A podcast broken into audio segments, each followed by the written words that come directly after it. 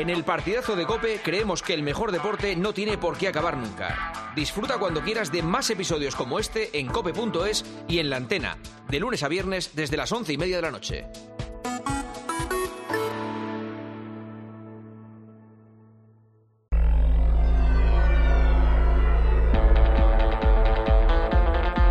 Juanma Castaño. El partidazo de Cope. Estar informado. Oye, esta noche, nosotros el partidazo de Cope. Esta noche, escucha con nosotros el partidazo. Conéctate al deporte o a toda la información. Somos tu campo de juego, siente ya nuestra pasión. Ey, oye, esta noche, escucha con nosotros el partidazo de Cope. Esta noche, escucha con nosotros el partidazo. Buenas noches, once y media, diez y media en Canarias. Bienvenidos, bienvenidas. Esto es el partidazo, Cadena Cope. Lo primero, el recuerdo, el abrazo y el cariño para todas las familias de Valencia que hoy han perdido su casa, sus recuerdos, sus pertenencias y lo han pasado tan mal durante la tarde. Insisto, el abrazo desde el partidazo. Somos un programa de deportes, pero no somos ajenos a todo lo que ocurre en el día a día. Si hay cualquier novedad durante el transcurso del programa de lo que está sucediendo en Valencia, por supuesto conectaremos inmediatamente con los servicios informativos de la cadena COPE en Valencia para contárselo a los oyentes del partidazo. Mucho ánimo y el deseo de que les ayuden, el deseo de que estén con ellos. Que no les pase a ellos lo que, por desgracia, les pasa a los enfermos de la ELA. Que la ley está metida en un cajón y no les hacen caso. No, no. Los políticos, cuando se hagan la foto mañana, que se acuerden también dentro de unas semanas y de unos meses de lo que hay que ayudar a esta gente, a estas familias en, en Valencia. Mucho ánimo. Empezamos contándoles la eliminación del Betis eh, de competición europea. Ya le había ido mal en la Europa League, bueno, pues le ha ido mal en la Conference League. Ha empatado en Zagreb 1-1 con el Dinamo, a pesar de haberse adelantado con un gol de Bacambú. Como había perdido 0-1 en la ida, pues eliminado de Europa el Betis, que tendrá que centrarse, evidentemente, en lo único que le queda, que es la competición liguera. Ha hablado Pellegrini después del partido analicen ustedes si ven algún atisbo de responsabilidad propia en Pellegrini o todo es por culpa de otros. Bueno, yo ya lo dije en el mes de agosto, si uno cree que puede jugar en Europa con un central, es muy difícil. Es la misma cosa en este momento con seis o siete lesionados, con, cierto, con, sin centrales también. Eh, son ventajas en Europa no se pueden dar. Uno trata de minimizarlas, pero al final viene la, la realidad. Y creo que por distintos motivos, por lesiones, por inscripciones, por venta, por lo que sea, eh, no tuvimos un plantel de acorde para poder eh, pelear. Tiene razón, seguramente, ¿eh? no digo que no tenga razón, pero que eh, también en la derrota hay que mantener cierta elegancia. Pellegrini, el técnico del Betis. Se han clasificado para octavos de la Europa League Milán, Benfica, Friburgo, Karabaj, Olympique de Marsella, Sporting de Portugal, Esparta de Praga, bastantes más, pero vamos, que estos se han eh, clasificado. Eh, la Federación Española de Fútbol, es noticia del día, ha renovado a Luis de la Fuente como seleccionador español hasta después del Mundial de 2026. Ya saben que se daba la circunstancia de que acababa contrato el 30 de junio, es decir, en plena Europa. Eurocopa. Había que tomar una decisión, no iba a quedar Luis de la Fuente sin contrato. Lo normal pareciera re renovarle pues hasta final de la Eurocopa. Lo han hecho hasta final de 2026 eh, y lo han hecho sin ser en teoría pues los que vayan a continuar después de 2024. Eh, Fouto, muy buenas. ¿Qué tal, Juanma? Muy buenas. Eh, tienes razón, pero también es verdad que como no sabemos cuándo van a ser las elecciones, Claro. en principio finales de mayo, el seleccionador terminaba contrato en medio de la Eurocopa y no es de recibo que la selección española tenga un seleccionador que no sabemos eh, si va a continuar o no. Así que para darle estabilidad a la selección, al equipo de todos, se renueva y luego ya cuando venga un nuevo presidente, pues se miran las cláusulas, se mira lo que haya y si no está de acuerdo con que continúe Luis de la Fuente, pues no continuará. Ahora preguntamos al equipo de comentaristas del partidazo qué les parece esta noticia. Cross, el jugador del Madrid, ha anunciado que vuelve a la selección alemana tres años después. Volverá el próximo 23 de marzo contra la Francia de Mbappé y va a disputar la Eurocopa este verano, que ya saben es en Alemania, es en su país, así que es un evento especial. Y luego está otro de los nombres propios del día, el de Ilia Topuria, el campeón del mundo de la UFC, que ha llegado a España después de sus semanas en Los Ángeles y después de su victoria ante Volkanovski. Ha dado una rueda de prensa multitudinaria esta tarde en un lujoso hotel madrileño y en esa rueda de prensa ha dicho muchas cosas, porque la verdad es que es un chico que mmm, da gusto oírle, no, no, no se queda callado nunca. pero ha sorprendido concretamente esta. Mira, la verdad que cuando estaba aterrizando el avión y pensaba que tenía que pasar por, por el lugar donde pasan todos los extranjeros y no podía acceder por donde pasan todos los españoles y que no haya recibido una felicitación por el líder de nuestro país, un poco me, me dolió en el corazón, pero al mismo tiempo no guardo rencor y eso no cambia el amor que le tengo yo a España, ningún papel ni ninguna felicitación, ¿sabes? Así que, ¿qué puedo hacer? Pues nada, el palito para Pedro Sánchez por no haberle felicitado. Mañana tenemos semifinales de la Liga de Naciones Femenina en la Cartuja, a las 9 España-Holanda. La duda es la presencia de Alexia Putellas. Hay que recordar que en esta Final Four nos jugamos el billete para los Juegos Olímpicos de París. Y mañana tenemos fútbol ya de Primera División, partidazo. Hola Joseba, muy buenas. ¿eh? Hola Juanma, ¿qué tal? Muy buenas. Real Sociedad Villarreal. Sí, señor. ¿Cómo lo bonita ves? tarde, lo tenemos. Mañana muy bonita tarde, la Nations League femenina y, y la Real. Muy Sí, bien. buena, buena tarde y buen partidazo. Pensando más en el martes que mañana, pero bueno. La audiencia de Barcelona ha condenado a cuatro años y medio de prisión a Dani Alves por agresión sexual cometida en diciembre de 2022. A partir de abril de 2025 podría pedir el tercer grado que le permitiría dormir y pasar los fines de semana en su domicilio. Luego analizamos con Emilio Cortés la sentencia y les contamos por qué eh, se ha llegado a este punto. Y en la clasificación para el Eurobásquet de 2025 ha perdido España. En Zaragoza, 75-79 frente a Letonia. Derrota del equipo español en el regreso de Ricky Rubio, que ha anotado 11 puntos y ha dado 5 asistencias. Todo esto en esta noche de radio de partidazo, en la que está Joseba, en la que está Fouto, en la que está David Sánchez. Hola, ¿qué tal? Buenas. ¿Qué tal, David? Muy buenas. ¿Cómo estás? ¿Bien? Bien, bien, bien. Está Roberto Morales. Hola, Roberto. Hola, Juanma, buenas noches. Está Elías Israel. Hola, ¿qué Hola, tal? Elías. Buenas noches. Está Gonzalo Miró. Muy buenas noches. Me ha gustado un apodo que te han puesto hace poco, de verdad. ¿Cuál? Me gusta mucho. ¿Cuál, eh. cuál, cuál? Dicen el nuevo Roberto Gómez, porque está en todos los sitios. Sí, sí. Ya, ya le gustaría a Roberto Gómez. Sí, sí, sí, sí. Ya le gustaría a Roberto Gómez. Vamos. No, pues te digo una cosa. eh, Ahí vais, ¿eh?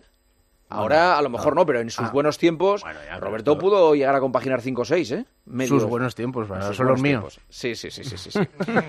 está Luis García. No está Luis García, pero está en casa, ¿no? Hombre, Luis. ¿Qué tal? ¿Cómo estáis? Muy buenas. ¿Por qué no ha No, venido? no, cuando llueve no viene. Me ha- me ha- hoy me ha No, en serio, él- imposible. él- pero es, algo- es el único que es claro. No se inventa. Dice, Yo si llueve no salgo Es el de gallego casa. que huye de la y es un gallego que no sale de casa cuando llueve, es acojonante. De verdad, me ha resultado imposible. Lo he intentado, ¿eh? He bajado. Y, escucha, vive a cinco minutos de la radio, ¿eh? O sea, vive aquí en, en San Bernardo. ta- Tampoco es que hayan caído chuzos de punta. Ya, Bueno, Estaba- a las estaba 8 se el- puso la cosa muy peligrosa, ¿eh? Estaba el, pan- estaba el pavimento peligrosísimo. Sí. Tampoco pasa nada que no venga hoy, ¿eh? Pero vamos a estar en estudio. Efectivamente. Está el Gonzalo estudio- lleno, ¿no? Gonzalo y yo que vivimos bastante lejos estamos aquí y Luis que vive a 200 Muy metros está en triste. casa. Bueno, está el estudio más lleno que nunca, porque además hay una silla que está ocupada por una persona que eh, todavía no había venido al partidazo. ¿Cómo? No había venido nunca al No. partidazo. Eh, ayer lo anuncié, eh, decía yo por la noche, oye, que mañana viene un protagonista que llevamos años detrás de él y que no se ha sentado nunca eh, delante del micrófono de la cadena COPE aquí en el partidazo por diferentes motivos. Eh, y la gente pensaba que era Florentino. Tampoco, no, no, no es Florentino. O sea, eh, que también, que también Casi. le, le pasaba lo mismo que a Florentino, pero Ángel Torres, el presidente del Getafe, ha dado el paso de venir al, al partidazo y se lo agradecemos mucho. Ángel Torres, presidente, muy buenas noches. Hola, buenas noches. ¿Cuántos años hacía que no venía usted a la COPE? ¿Estaba García o Avellán? Yo creo que García. Joder, macho. García estuvo hasta 2000... No, con Avellán ven- vendré algún día. seguramente. No, si dice el que con García, sí, con En, García. en el 2000 empezó Avellán, porque empezamos unos cuantos aquí en el 2000. No, entonces con, eh, con Avellán he, he estado, sí. Porque yo la última vez llegué en el 2000, a 99-2000. Lleva- Bueno, y con Alcalá también, ¿no? No, no, yo creo que aquí en el estudio no. No, no. No, en no, no. Con Alcalá ya se empezó a torcer la cosa. Joseba no la arregló y yo No, pero yo por teléfono sí que le he entrevistado varias veces. Sí, ¿eh? hombre, sí. no, sí, por teléfono, sí. pero sin saber que era la COPE. eh, Quiero decir Sí, hombre, que- no, sí, hombre, Él sí. cogía el teléfono y dice, bueno, pues una radio más. hombre, Que Una- salvo con él, hablaba con todo. bueno, Ahí la ha dado, ahí la ha dado, ahí la ha dado. Lo, lo tenemos medio arreglado, esperemos no estropearlo durante la entrevista. Yo le doy la bienvenida. 23 años de presidente. ¿Es usted el presidente más veterano de primera en este momento? Antiguo. El más antiguo. sí. Mm. ¿Y le queda, o sea, le queda mucha cuerda todavía para Hasta que termine el nuevo estadio. el día cuando termine, o sea, en teoría eh, La 27, 28 como máximo. 27-28 se acaba el nuevo estadio y Ángel Torres se va. Pongo la bandera y que venga otro. Y, y una cosa, em, ¿e- ¿el Getafe de quién es? Pues de, de- de dos empresas y de Ángel Torres. De dos empre- ¿Pero en qué porcentaje? Si se puede saber. se puede- No, teníamos entre los tres el 99,15 creo. El 99,15 entre los tres. Sí, pero los tres, pero las dos empresas son mías. No, pero la, la- la- la historia, Esta sí que es buena. La historia es que cuando empezamos, empezamos 7, 8, pero bueno, luego la gente que le han ido mal los negocios tiene que ir comprando las empresas, comprando. Pero entonces tiene usted el 99% del Tengo Getafe. 99,15. Haber empezado por ahí, joder. O sea, No, hombre, el, Getafe, el Getafe es suyo. Hay que explicarlo. Hombre, un Claro, poquito, un poquito. claro, Ahora, como está. se le revuelva el 1 ese por ciento, 0,85. se le, le va a poner contra las cuerdas el 1% este, ¿eh? No hay, no hay problema. No hay problema. Eh, claro, y usted, ¿cuánto cuesta el Getafe? Nunca vendí un club, o sea que no. Pero no, se lo habrán querido comprar, Sí, muchos. ¿sí? Y la prensa lleva 25 años diciendo que he vendido el club. Algún día va a acertar, pero no, yo no he negociado ¿Cuá- con cuánto, nadie. cuánto es lo máximo que le han ofrecido por el Getafe?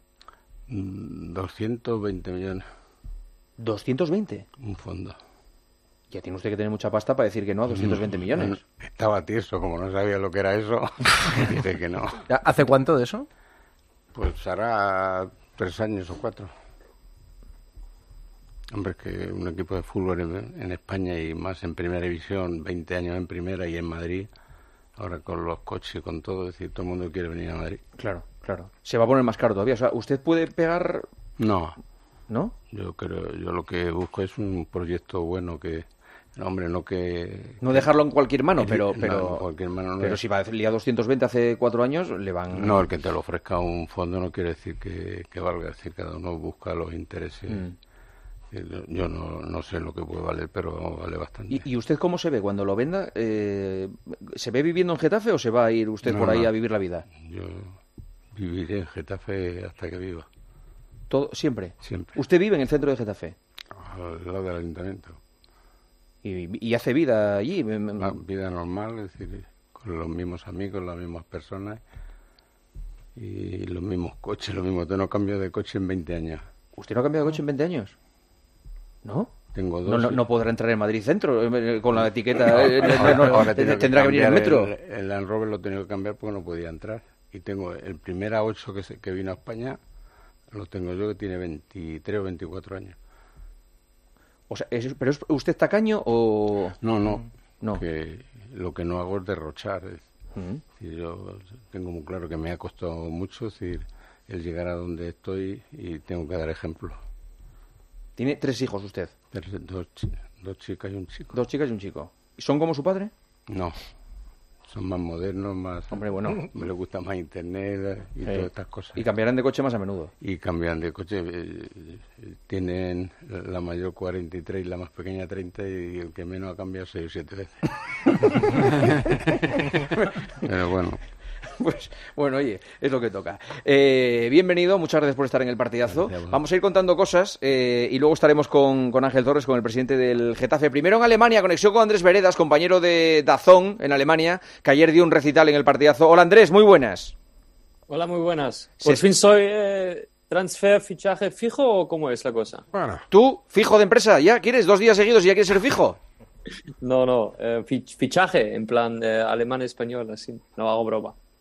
Vale, vale. Es que el, el humor alemán, el humor alemán, hoy estamos con humor de Getafe, hoy estamos con otro otro rollo. Que Andrés, eh, ¿cómo se ha sabido lo de Cross? O sea, ¿cómo ha caído allí la vuelta de Cross a la selección? Pues en Alemania es un bombazo muy grande porque eh, Kroos de los dos años y medio, los últimos dos años y medio, no quería dar la vuelta, no quería jugar para la selección y en plan, es- estoy muy sincero ahora, los alemanes están de muy mal humor con la selección. Aquí son muy pesimistas. Los últimos tres partidos, Alemania ha perdido, eh, ha perdido dos, eh, uno 2 a 2 contra México y ahora con la vuelta de Tony Kroos viene un poquito de esperanza porque Tony Kroos es uno de los jugadores más infravalorado en Alemania. Eh, en mi opinión es buenísimo, es el futbolor- eh, futbolista que ha ganado lo más Títulos de los alemanes y que viene ahora con la selección en Alemania, en su país, da esperanza para toda Alemania. ¿Cuánto llevaba sin, sin estar en la selección Cross? Dos años y medio. Dos años y medio. O sea, desde Sí, que decidió no ir al Mundial de Qatar. Sí, no quería jugar el Mundial en Qatar y el- su último partido fue el 0-2 contra Inglaterra en el, em, ¿cómo se dice? ¿Ronda de 16? Sí, 16 avos. Mm. Sí, eso es. Mm, Vale, vale. No, sería en octavos. No, no, en un mundial no hay 16 avos. Sí, 16 equipos. 16 octavos. equipos, sí, sí, eh, ef- efectivamente. Muy bien, Andrés, pues eh, que disfrutéis de Cross, porque está en un momento sensacional, ya lo sabes, está que podría estar jugando hasta que hasta que le diera la gana. Sí, y eso también es una cosa que ha dicho hoy en su podcast. Está de este momento porque los últimos dos años y medio no ha jugado para la selección. Tenía vacaciones, Claro. podía restar más y ahora su cuerpo tiene 34 años y está en un físico perfecto porque ha siempre tenido esa pausa y también la cabeza está libre y ahora quiere terminar su carrera en la selección que también ha dicho en su podcast que es como una carrera segunda que empieza ahora Mm. para él en la selección y que tiene muchísimas ganas y ahora los próximos dos partidos contra Francia y Holanda va a jugar el 23 y el 26 de marzo. Andrés Veredas, Dazón Alemania, gracias, un abrazo.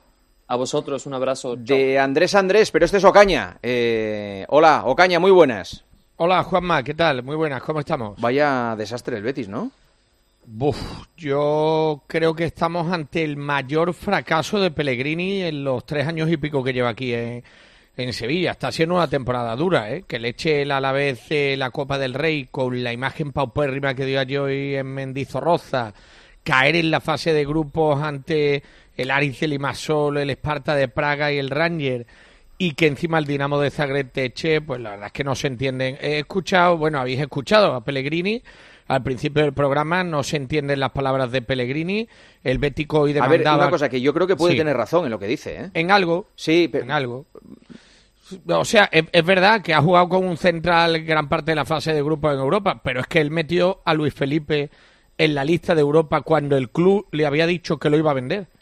Le dijo el club, voy a vender a Luis Felipe. Y él no echó cuenta, le echó un pulso a Ramón Planes, metió a Luis Felipe en la lista Europa, pues al final le vendieron a Luis Felipe y se quedó con dos centrales y se lesionó Bartra. Ahora ha tenido que arreglarlo a- y ha metido en una lista de- para la conferencia a futbolistas como Cardoso, que llevan, con todo mi respeto a Cardoso, pero eh, que viene de la liga brasileña y ha dejado fuera a Fornal y a Chimi Ávila, por ejemplo, futbolistas de mucha más experiencia. Y es verdad que como todo está sostenido en Pellegrini, no hay club, nadie es capaz de discutirle una decisión, nadie es capaz de hacerle entender, de ver, pues Pellegrini se ha obcecado y el Betis ha metido la pata a Juanma, pero hasta el Corvejón. Eh, repito, para mí el mayor fracaso de la historia de Pellegrini en el Betis desde que llegó aquí ¿Tú, tú crees que Pellegrini sigue al final de la temporada? Pues mira, te, voy a decir una cosa, va a depender mucho de cómo termine. En, en otro aspecto, si hubiera competido más la Europa League, si hubiera hecho una Copa del Rey decente, te diría que sí, pero después de estas decepciones y, y creo que va a depender mucho de cómo termina la liga, pero sobre todo, porque como has visto en las declaraciones, Pellegrini señala al club y el club, a través de sus satélites ya en Twitter y demás, empieza a levantar también el polvo contra Pellegrini. Y Cuando esto empieza a ocurrir, eh, le- sí. no las tengo todas conmigo. Y ha rechazado ofertas, ¿eh? Le llegó oferta de China, de Arabia Saudí, millones, millones y millones. Y veremos a ver si no es el principio del fin, Juanma. Mm, a ver qué pasa. Eh, gracias, un abrazo. Un abrazo enorme, hasta, Hasta luego. luego, Caña. Eh, Fouto, ampliamos lo de... Por Sí. cierto, del Mundial, dos noticias. Sí, importantes. Se, se han caído ya definitivamente Gijón Y Valencia. y Valencia. Valencia todavía no 100%, pero Gijón parece que sí. No. Bueno, Gijón es que, eh, te lo cuento, Gijón es que una eh, pasta. eh, los mexicanos presentaron un proyecto que es muy bonito y luego ahí a- a- alguien dijo, vale, ¿y esto quién lo paga? No, no, hay que buscar el, el dinero. No hay plan de financiación. El ayuntamiento dice que no va a endeudar a la ciudad con un con una reforma que no hace falta. A la ciudad no le hace falta esa reforma más que para el mundial.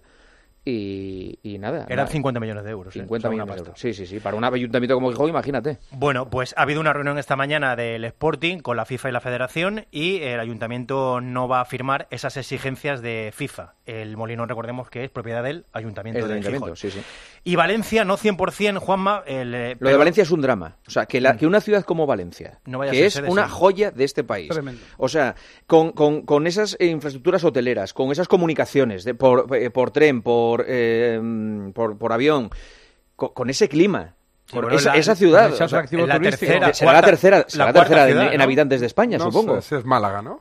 No, no, que ¿No? va. Yo No, creo no, que está por delante de Valencia. Yo creo que es la tercera. ¿eh? En, en población, debe ser Tercera y tercera, se- cuarta. Por ahí, en Valencia-Sevilla. Mm. Bueno, pues eh, Peter Lin ha dicho, ha comunicado a la Generalidad que eh, tampoco firman lo que pide la FIFA. El ayuntamiento exige eh, una, audit- una auditoría externa sobre el nuevo estadio. El, el club, el Valencia, dice que eso crea una inseguridad jurídica. Así que de momento Peter Lin dice no. Insisto, Gijón prácticamente descartada, Valencia casi también. Anoeta y Cornellá, eh, ahí sí que habría duplicidad de ciudades, de sedes. Barcelona tendría dos y País Vasco tendría dos. Eh, serían las beneficiadas de que se caigan Gijón y Valencia. Yo te dije, Juanma, que la federación prefería, preferiría que hubiera una sede en Asturias y otra en Bilbao a que haya dos en Bilbao. Mm. Pero claro, si no queda más remedio... No, dos en Bilbao no, dos en País Vasco. dos en País Vasco, perdón. Pero claro, si no queda más remedio, evidentemente, Sí. pues País Vasco tendrá que tener dos, Barcelona tendrá que tener dos, y al final esas, esos estadios sí que cumplen de momento los requisitos que pide FIFA. Y luego está lo de Luis de la Fuente. ¿Os parece bien la decisión que ha tomado la federación? Elías, ¿a ti qué te parece? A mí me sorprende que siendo interina una junta gestora, por definición, tome una decisión de ese calado. Si es porque se juega la Eurocopa, cae en mitad de la Eurocopa, a mí yo me alegro por Luis de la Fuente, me parece un gran entrenador, me parece un buen seleccionador y me alegro que renueve. Pero que se tomen decisiones tan definitivas me parece complicado para el que venga por si quiere tomar las suyas. Mm. Eh, Gonzalo. Me parece mal. ¿Te parece mal? Entiendo que le renueven hasta terminar la Eurocopa, Eurocopa. hombre, pero que le renueve hasta 2026. Un, un presidente de que, que- que no está votado todavía, pues, que si, oye, si realmente le quiere renovar, pues el que salga de las elecciones de mayo que le renueve. Yo quiero matizar una cosa. Eh, lo que ha hecho la comisión gestora es eh, autorizar que se ejecute la cláusula de dos años de renovación. Pero evidentemente, en, esa, en ese contrato que ahora tiene que hablar Luis de la Fuente con la federación, supongo que si llega un nuevo presidente, después de la Eurocopa se podrá hablar. O sea que esto tampoco es así definitivo. Sí, Fouto, pero tú ya Bueno. estás comprometiendo al que sea presidente después de las elecciones Bueno. con un contrato Y de manera el- gratuita, porque no es necesario. Sí, Gonzalo. No, no, es que no lo es. Hombre, de- evidentemente, cuando en los próximos meses se va a hablar de elecciones, de impugnaciones, si damos estabilidad a la selección española para un seleccionador que termina el 30 de junio, A ver, tampoco yo- es una Robert, sí, pero te, da- te dice, te estabilidad dice será el que elija. esta- estabilidad Claro. hasta después de la, de la Eurocopa. Eh, Roberto Morales. Para mí es una renovación con letra pequeña. Yo creo que Luis de la Fuente será el primero que si cambia el presidente y el que llega no le quiere, será el primero en, en marcharse sin poner ningún problema. Es una renovación que se ha ganado. Dio un título a España eh, 11 años después. Creo que deportivamente es indiscutible que había muchas dudas sobre su salto de las categorías Mm. inferiores a la absoluta y los resultados lo han dado la razón. Ha clasificado a España corrigiendo el error de, de Escocia, el tropezón, con una racha muy buena de triunfos. Yo creo que deportivamente indiscutible y solo se puede discutir eh, desde el punto de vista eh, que estáis exponiendo y el que tenga algún todavía recuerdo del pasado de un aplauso que nunca debió hacer. Yo creo que si se le quiere recordar eso, se le echará en cara. David. Yo me parece bien siempre y cuando se pueda romper ese contrato en el momento en el cual entre un nuevo presidente. El día que entra un nuevo presidente, si lo puede romper libremente el, el presidente Sin que suponga entrante, un coste para la federación. Me parece, me parece bien. Eh, ¿Joseba? Eh, yo la pregunta que me hago es, ¿se ha ganado la renovación? Pues me parece que estamos todos de acuerdo, ¿no? Pues sí. Vale. ¿Luis? Sí, lo que pasa es que si se puede romper es como no darlo por renovado. Entonces, en ese caso yo estoy de acuerdo con David. Claro, si se puede romper es que no estamos hablando de una renovación, renovación. Entonces me parece bien. Pero si está renovado a todos los efectos, pues no me parece tan bien. Y yo, y yo pregunto una cosa. ¿Pedro Rocha no puede explicar esta...? Pedro Rocha no puede explicar, Juanma, porque Pedro Rocha, para empezar, todavía no ha dicho si se va a presentar o no No, oficialmente. pero, pero lo se va hoy, a presentar, pero, pero, como presidente de la gestora No no, puede, no puede No, si salir no me y estoy- no decir, eh, hola, Sí. soy Pedro Rocha, presidente de la gestora. enfadas. Hemos tomado esta decisión por esto, Bueno, esto y pues, esto. ah. Y, y todavía no sé si me voy a presentar. Punto final. No puede hablar ese hombre. Mm, Yo creo que de momento no puede hablar. Juanma. ¿Por qué? Porque no. Otra cosa es cuando presente su candidatura. Cuando presente su Pero, candidatura. sí, pero que vamos a ver, que es que no tiene nada que ver su candidatura con esto de hoy. Pero, pero vamos a ver, si es presidente de una gestora, una gestora es No, pero si una. Pero si eh, puede renovar el entrenador, claro. podrá hablar. No, pero no ha renovado O sea, Pedro, Pedro ha, Rocha echado, no ha echado gente. pero ha no renovado renova- gente. Bueno, Y no, ha- no, no, bueno, no, vale. no, no ha renovado Pedro Rocha, Ha la Junta. Gestora. Bueno. la Junta Gestora. No digamos que ha renovado una persona, porque si la- el resto de la Junta Gestora dice no, Luis de la Fuente no se le renueva. Bueno, y sin la decisión de, Vale. de Rocha No, tampoco. pero- le voy a preguntar a un miembro de la federación. es de tránsito, U- usted bueno. es, es, eh, miembro de, No de la Asamblea. de la Asamblea. Pero hace que no va eh, mucho, ¿no? No, Desde que se fue a Germen fui y no he vuelto. Y eh, ¿Eso quiere decir que usted no vota? No. No, No ha vuelto a votar. no he vuelto a votar. ¿Y va a volver? Afortunadamente. ¿Y va a volver? Pues me lo pensaré dependiendo de los candidatos. ¿Quién, cree que, ¿Quién cree que se va a presentar? Pues no hay mucho donde elegir por lo que hay por ahí, es decir, entonces vamos a ver. Pero lo de hoy es precipitado y necesario. Ahora hay que leer la letra pequeña. Si tiene la mano libre el que venga con coste cero, Hmm. Lo que pasa es que se puede haber hecho en mayo si hay elección el 24, porque no se puede. Si confiamos en el entrenador que lo ha hecho bien, se lo ha ganado, que eso no lo discute nadie, porque es decir, puede tenerlo negociado pendiente de las elecciones. ¿Usted cree que Rocha va a ser el presidente de la federación? No, es que no lo sé si se va a presentar porque él no ha dicho estaba cambiando. No, pero algo, algo, algo de información tendrá. Usted tiene información, maneja Eh, mucha información. No, pero es que no, no lo sé. Y es verdad que no sé por qué, si nunca hay candidatos. Sería bueno que hubiera un candidato independiente que, que no tuviera nada que ver con el fútbol, porque luego quien dirige son los que, los que traes, los asesores y la gente de confianza. ¿Se le ocurre a alguien usted? No, es complicado. Hmm. Es decir, pero bueno, vamos a ver cómo, cómo termina todo, porque no está claro que vaya a haber elección el 24, porque se han mandado la documentación al Consejo, el Consejo está distraído. El, el reglamento electoral se ha mandado al CSD, ahora tienen un mes, pero claro, también hay dudas de, de que pueda haber incluso dos elecciones el mismo año, porque eh, hay un vacío legal, por eso digo que, que no se sabe exactamente si van a ser el día 24 de mayo, como se dice. Es que a lo mejor nos alargamos, a lo mejor hay luego recursos, impugnaciones, es que vete a saber. Pero habiendo una Eurocopa y tal, pues ¿por qué alargarlo tanto y no se ha hecho ya en el mes de marzo, en el mes de abril? Y da tiempo a todo. Son las 11 de la noche y 56 minutos, una hora menos en Canarias. Esta semana dijimos que después de cuatro años este programa volvía a hacerse eh, de cara al público. ¿Eh? Sí, eh, vamos a salir, vamos a ir a una ciudad ¿Dónde? española. ¿Dónde vamos? Todavía no lo voy a decir, pero a las 12 en punto de la noche vamos a decir cuál es la ciudad agraciada o desgraciada con nuestra presencia. Pero eh, no solo nosotros. Va a ser un programa muy especial que vamos a desvelar, pero vamos, en, en nada, en tres minutos. Juanma Castaño, El partidazo de Cope. el número uno del deporte. En la radio. En la radio. Todo pasa en Cope. Hay una última hora, está ardiendo un edificio de 14 plantas en Valencia, en el barrio del Campanar. Nos vamos hasta pocos metros de ese edificio. Última hora, compañero Pascual Claramonte. Nos hemos situado a apenas 50 metros de esa Una idea. La imagen ahora repleta de coches de policía. Está todo el edificio en llamas. Y esto ahora Y esto es dantesco, los vecinos por la calle llorando, tirados en el suelo. Yo me quedo con lo que llevo puesto, con, con la ropa de chándal. Se me ha quemado todo. Yo. En la radio, todo pasa en Cope. Cariño, vamos a cambiarnos al plan estable verde de Iberdrola, que paga siempre lo mismo por la luz, todos los días, todas las horas, durante cinco años, pase lo que pase. Interrumpimos la emisión por una noticia de última hora.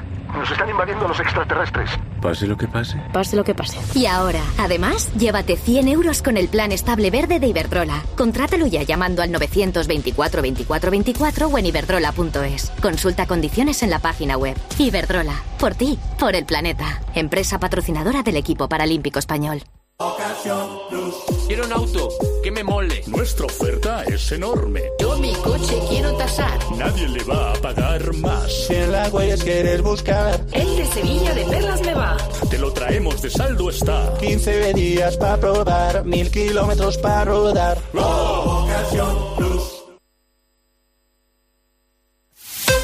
Escuchas el partidazo de Cope. Y recuerda, la mejor experiencia y el mejor sonido solo los encuentras en cope.es y en la aplicación móvil. Descárgatela. Hace nada eras un bebé. Y mírate, todo un hombre. Con tu trabajo, tus amigos, tu casa. Ay, estoy muy, muy orgulloso de ti, hijo mío. Gracias. ¿Puede arreglar la cisterna o...? Tengo que encargar una pieza, pero sí, hijo mío, sí. Por 17 millones de euros uno se hace padre de quien sea. Ya está a la venta el cupón del Extra Día del Padre de la ONCE. El 19 de marzo, 17 millones de euros. Extra Día del Padre de la ONCE. Ahora cualquiera quiere ser padre. A todos los que jugáis a la 11, bien jugado. Juega responsablemente y solo si eres mayor de edad. Lo sentimos, pero no queda menú mediano. ¿Le importaría que le trajéramos el menú XXL? A que a todos nos gusta recibir más de lo que esperamos. Pues en Berti tienes el seguro para tu mascota por solo 30 euros. Sí, sí, solo 30 euros. Y además te incluye orientación veterinaria. Así, sin más. Calcula tu precio en Berti.es. Ahorra tiempo, ahorra dinero. 29. Tus nuevas gafas graduadas de Sol Optical. Estrena gafas por solo 29 euros. Infórmate en soloptical.com.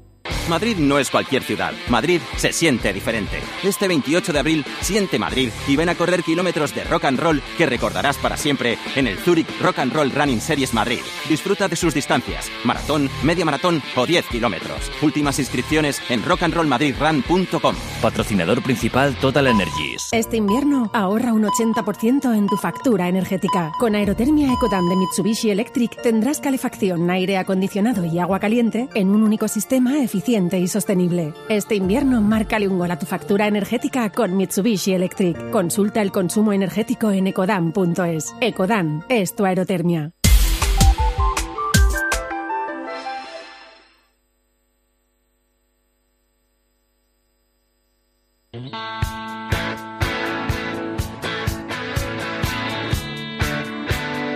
Juanma Castaño.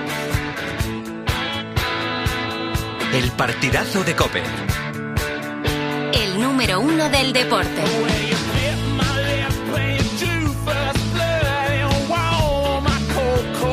Son las 12 de la noche, las 11 en Canarias. Esto es el partidazo Cadena Cope en directo con todos ustedes y con Joseba Larrañaga, David Sánchez, Elías Israel, Gonzalo Miró, Roberto Morales, Luis García, está Fouto, está nuestro invitado de esta noche, el presidente del Getafe, Ángel Torres, que juega, recuerden, en Barcelona el sábado a las 4 y cuarto de la tarde. Barça-Getafe, partido importante de la jornada. Ahora hablamos de ese asunto. Teníamos pendiente desvelar la ciudad con la que eh, con la que vamos a disfrutar la próxima semana del partidazo en un programa muy especial, en un programa muy deseado por todos nosotros y creo que en el programa que ahora mismo desearía cualquier radio, pues los oyentes de Cope van a tener el placer de disfrutar de esto. Soy Ilia Topuria y lo voy a machacar en el primer asalto. Es el hombre del momento. La derrota no está en mi vocabulario. Y ha hecho historia.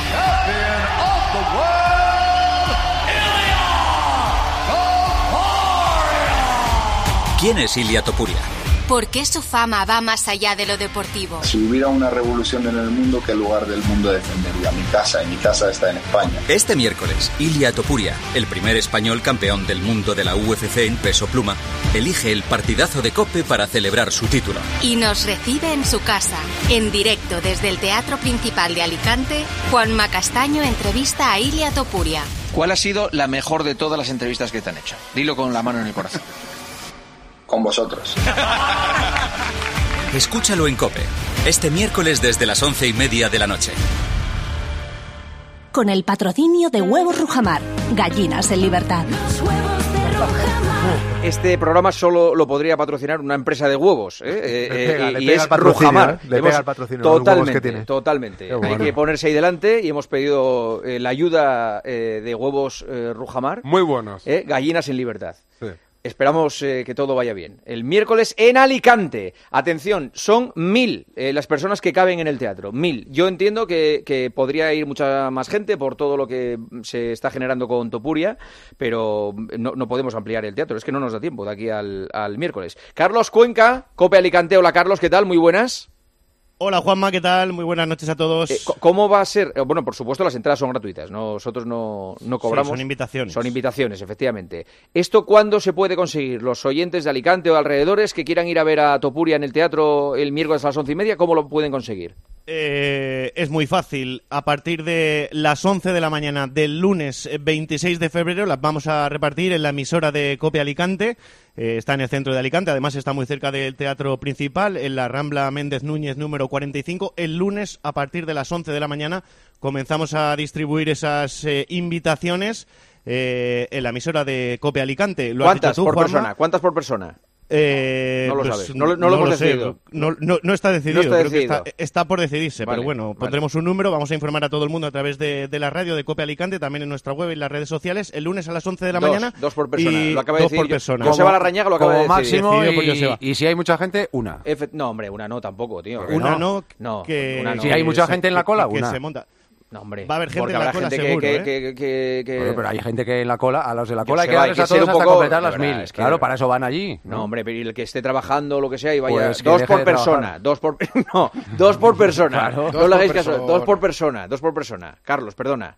Dos por persona. venga, ¿Llenaremos, eh, Carlos? ¿Llenaremos? Seguro, Hombre. Juanma, se llena seguro. Eh, lo has dicho tú, casi mil butacas en el teatro principal, que es uno de los eh, edificios emblemáticos de Alicante. Se llena seguro. Yo casi seguro que el lunes eh, por la noche estás contando que no quedan eh, Mm. entradas para ver a Topuri y para ver el partidazo, que también hay mucha gente en Alicante que tiene ganas de veros en directo. Hoy me ha dicho mi hijo, eh, papá, ¿dejarías que te pegara un puñetazo Ilia Topuria? Eh, eh, por no sé cuánto dinero me ha dicho. Me ha ofrecido dinero, mi hijo. Dice, por por 100.000 dejarías que te pegara un puñetazo. Y dije, hombre, es que me puede matar. De un puñetazo te puede, Hombre, te puede matar. puede matar. O sea, si te, si te pilla y te, y te mete un... Y si él elige dónde, te mata seguro. Claro. Eso pues- es porque tu hijo ha visto el puñetazo que le dio a Sesi Army, que lo tumbó, ¿no lo Sí. viste en el estómago? Sí, que lo sí, deja, sí, sí, sí, lo sí, deja sí. cao. Bueno, pues en esa estoy. Vamos a, intentar que no hagamos ese tipo de, de pruebas y que sea una entrevista radiofónica de las normales. O sea, Sobre todo porque te va a dar un puñetazo y no te va a dar 100.000 euros. no, eso, eh, encima de eso, me voy con, con el puñetazo y sin los 100.000 euros. Mejor no hacer esa Sí. prueba. Yo sé que sería para el equipo de redes de COPE y tal, sería muy bueno porque eso sería muy viral. Sería Y- totalmente sí, viral. Y hay gente con ese deseo, pero yo espero que Ilia entienda que no es lo... Pero un David Sánchez así se te puede ofrecer. que elijan los oyentes a qué tertuliano debería pegar. No tengo- no problema. Yo es que a mí me, me apetecen mil cosas, como por ejemplo, llevaros a todos y a ver si todos podemos contra él. ¿Sabes lo que te digo? O sea, Pero con, con protección. Yo, Ocho- creo- yo prefiero Yo y ponerme él y yo contra todos los demás. ¿eh? to- todos contra él, a ver qué pasa. Eh, Carlos, pues el lunes a las 11 de la mañana en Cope Alicante. Dos entradas. El lunes a las 11 de la mañana empezamos a repartir esas invitaciones en la emisora de Cope Alicante. Muy bien. Pues gracias, Carlos. Nos vemos el lunes. El lunes, bueno, no, el lunes no, el miércoles. Hasta el miércoles, un abrazo. Adiós, un abrazo. Topuria que ha llegado hoy a, a España, a Madrid. Ha, eh, ha dado rueda de prensa. Ganga y Angelito García son su sombra. Primero en el aeropuerto, Ganga la está vigilando. Sí. Además ha vivido una escena preciosa en el aeropuerto con una señora que se ha echado a llorar delante Una de chica, Topuria. joven, una chica. una chica. Y Topuria tenía que consolarla, que te cuente, que está muy bien. Eso es como yo cuando hacía el, de- el día después que puse una imagen de un señor con, con un niño pequeño en un campo y dije, ahí está el abuelo con su hijo y tal, con su nieto y tal, y me llamó el día siguiente, soy su padre. Sí, eh, la chica esta me ha dicho que ha llegado la primera al aeropuerto. Eh, Topuri ha aparecido a las 3 menos 20 y se ha ido a las 3 y media. Ha estado casi una hora firmando todo: banderas de España, de Georgia, eh, guantes, gorras, eh, de todo. Se ha ido una hora después, no ha negado ni una foto absolutamente a nadie. Me sorprende la cercanía. Eh, y esta chica me decía que había llegado la primera al aeropuerto. Cuando ha salido Topuria, se ha acercado a ella, se ha puesto a llorar y ha dicho que es una persona que le inspira mucho, que le motiva mucho y que su, su, su ilusión era conocer a Topuria. Y que había cumplido. eh, No, hay mucha gente sueño. así loca ahora con Topuria, ¿eh? Sí, sí. Es, es- es el Bueno, fenómeno más importante que hay en este En la momento. puerta de la rueda de prensa, en la puerta del Villamagna, aparte de muchísima seguridad, policía y demás, estaba absolutamente llena de gente también pidiendo autógrafos y, y demás. Un Ilia Topuria que ha hablado, como tú dices, absolutamente de todo. Ha repetido varios mensajes de los que dio aquí desde Las Vegas en este programa. Y a mí me han llamado la atención sobre todo dos cosas. A ver si estáis de acuerdo conmigo. Eh, por supuesto ha vuelto a decir lo, de, lo del Bernabéu, que va a pelear aquí en 2024. Pero primero ha recordado qué sintió y cómo fue ese cao a Volkanovski, ese guantazo que hemos visto todos. Pues mirad, porque lo que a él se le apareció en los ojos fue algo bastante tétrico. Cuando llegó el momento del knockout y le vi la cara, me impresionó muchísimo porque era como, Dios me perdone, pero ver como una calavera, ¿sabes?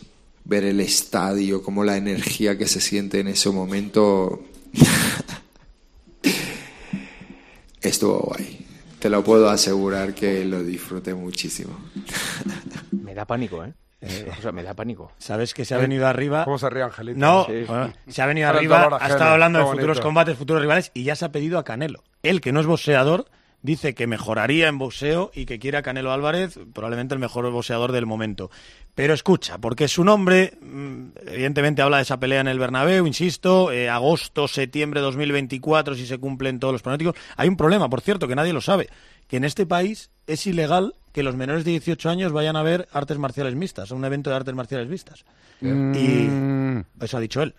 Y En que está Madrid, intentando en Madrid, cambiar. yo creo que después de muchos años está permitido. Pues él está intentando- pues creo fíjate que él ha, dicho, él ha dicho que es un problema con el que está intentando lidiar para, para esto, que evidentemente sabe que se va a llenar, va a demostrar a, a Dana White que se va a llenar el, el Bernabéu, y claro, le han hablado de rivales y le han nombrado unos cuantos que pueden ser y demás, pero ya sabes cuál es su rival favorito, y hoy ha vuelto a regalarle bastantes caramelos al bueno de Conor McGregor.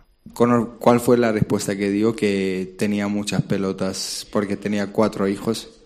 Bueno, que venga a España y va a poder tener otros cuatro más. ¿Te atreverías ya a decir en qué asalto le tumbarías? Conor estaría tumbado antes de entrar al octógono. Bueno, bueno, bueno, bueno. De verdad. Estaría fatal mentalmente. Estaría sufriendo mucho. Ya está hecho. Ya está hecho. ¿Pero tú le ves preparado? A ver, le veo preparado para aguantar dos botellas de whisky. Bueno, tío. Pero si estuviera aunque en su mejor momento, sería como lo que llamamos aquí en España una meriendita. Aunque estuviese en su mejor ¿eh? momento McGregor, una meriendita, algo fácil ahí. Yo entiendo que estos son códigos de la UFC y que habrá gente que flipa escuchando esto porque no es normal de un deportista a otro. Imagínese usted que mañana Bordalás dice Xavi Hernández. Eh, Cuando me vea le van a temblar las piernas, me lo voy a merendar, le voy a... Esto- eh, esto ¿Le es gustaría boxeo, que Bordalás hiciera eso esto es mañana? boxeo, papá, ¿Eh? ¿no? ¿Eh? No, hay que ser deportista. Pero se ríe usted, ¿eh? Imaginándolo No, se pues, ríe. hace gracia porque, bueno, viene de un éxito tan grande que está llamando la atención porque llenar con 80.000 el Bernabéu. Y si que no, Getafe. Que no sé si en descubierto puede a- a- celebrarse. No, no, no, exigen, exigen techo. Techo. En, la, en la UFC Pero ¿qué más da si Florentino pone el techo hasta cuando hay 30 grados? Por eso. Claro, no hay problema. Sí, el día que jugamos nosotros, yo creo que jugamos con el techo. Sí, ¿eh? sí, sí. bueno, no va a tener que esperar para ir al Bernabéu hasta la, hasta la pelea, ¿eh? Aquí en España, porque... ¿Ah, no? no, eh, ¿Lo dices por algo? No, no, no sé. Bueno, Angelito ya adelantó esta semana Joder. aquí en COPE. No, lo- lo dijo unas cuantas veces sí, sí. ayer, sí. Que Topuria va a hacer el saque de honor el cosas? domingo en el Real Madrid-Sevilla. Vamos a escuchar a Topuria hablando del Real Madrid y de lo que significa para él el equipo blanco. El equipo que más representa para mí los valores de, de España es Real Madrid, ¿no? Y los valores que con los que más vinculado me siento yo son los valores de Real Madrid, ¿no? Entonces, sí, me tira, un, me tira el Madrid. Una de las personas que más ilusión me hace conocer es a Florentino, sin lugar a dudas. Es un grande, es un fenómeno. ¿Te han ofrecido hacer el saque de honor contra el Sevilla? ¿Harás el saque de honor en el Bernabéu contra el Sevilla? Sí, haremos el saque de honor el domingo. Primero en COPE. Ha mirado a su manager para ver si lo podía ¿Qué, confirmar. qué pareja tan extraña Topuria Florentino, ¿eh? ¿Eh? O sea, Sí. eh, esta no la ¿no? vimos venir, ¿eh? Como la- como la de Ganga, Angelito. es que yo, esa, esa pareja Topuria Florentino es que es muy peculiar, ¿eh? Pues ya ves, eh, una de las personas que más quiere conocer el bueno de. No, hombre, para ver si le deja el estadio. Tú Sí. mismo. Bueno, hombre, y se lo dejará, claro. No, ya lo veremos. Hazme caso, esto es el típico eh, eh, matrimonio condenado a entenderse. Todos quieren. Estamos hablando de qué mes crees tú que es. Septiembre- agosto-septiembre. Yo sigo No, agosto, agosto- agosto no, mi Angelito. ¿Cómo va, va a venir Bueno, la es UFC que es en agosto? cuando, Juanma, es cuando está el pay-per-view, eh, eh, eh, puede ser un Pero evento en de agosto pay-per-view. Madrid está vacío, está la gente en la playa. Las ventanas que hay libres, ya, pero es que esto depende de que un señor que se llama Dana White, que tiene mucha pasta y que es muy listo, Es en septiembre. diga, ¿cuándo puedo ganar dinero con el pay-per-view? Esta fecha, pues esa fecha se disputa. Yo sigo Así. pensando que es muy complicado llenar el Santiago Bernabéu. Bueno, muy bueno. complicado. Falta la otra pata del Depende- banco que es que McGregor quiera venir. ¿eh? Depende del precio. Es que yo creo que McGregor no Pero va a venir. escucha, eh, McGregor. Mira, no, llama- McGregor está ya sobrado. Otra no, y el tema del peso- Está con 90 Yo- kilos. Yo, y- escu- yo escuché la, la- la- la- yo- Yo escuché escuché ¿eh? la rueda de prensa de Dana White cuando acaba que le preguntan por el Bernabéu y el propio Dana White pregunta, eh, ¿tiene techo? Le dicen sí. Dice, perfecto. Dice, ¿podríamos acotar a 35.000? Le dicen sí, me gusta. Pero él dejó claro lo del techo y lo de si podían cerrarlo a 35.000. No, pero primero preguntó, ¿y cuánta gente entra? 80.000 y hizo, ah, bien, bien, bien, tal. O Sí, sí, que- pero dijo, ¿y lo podemos acotar a 35? Sí. Y entonces ya dijo, me gusta la idea del Bernabéu. Es que 80.000 tíos o 100.000 tíos es muy complicado para, para este deporte. ¿eh? hay, hay otras dos opciones aparte de McGregor, ¿eh? o sea, no solo se reduce todo a que Claro. sea a que sea McGregor el, el rival. Volkanovski sí que ha dicho más vale. eh, Topuria Y que no. Holloway. Dice Volkanovski que se dedica a descansar, que está... Sí, sí, literal, ¿eh? medio Vale. retirado. Vas a flipar, Juanma, cuando te enseñe el cinturón la semana que viene. ¿eh? Sí, Impresiona pues lo muchísimo. veremos, lo veremos. Gracias Ángel, gracias Ganga. Un abrazo. Ahora vamos a charlar ya con Ángel Torres, pero antes piden paso urgentemente desde Valencia porque hay comparecencia desde la ciudad del Turia con el incendio. Pascual Claramonte, adelante compañero. ¿Qué tal, Juanma? Buenas noches. Escuchamos a Jorge Suárez, su director general de emergencias. En este momento tenemos que, que confirmar la peor de las hipótesis que teníamos en este momento. Sí que se puede confirmar que hay cuatro personas fallecidas. No tenemos más, no podemos aportar más información. En este momento la situación de las tareas de extinción están trabajando exclusivamente en el medio exterior. eh, las, las, características del edificio en este momento no permiten continuar haciendo ninguna extinción en la parte interior, con lo cual se sigue trabajando enfriando el edificio por todas las fachadas y ese es el objetivo que va a haber en las próximas horas y es un poco el elemento más importante. Los bomberos van a estar trabajando, continúan con sus relevos y es en lo que se está centrando.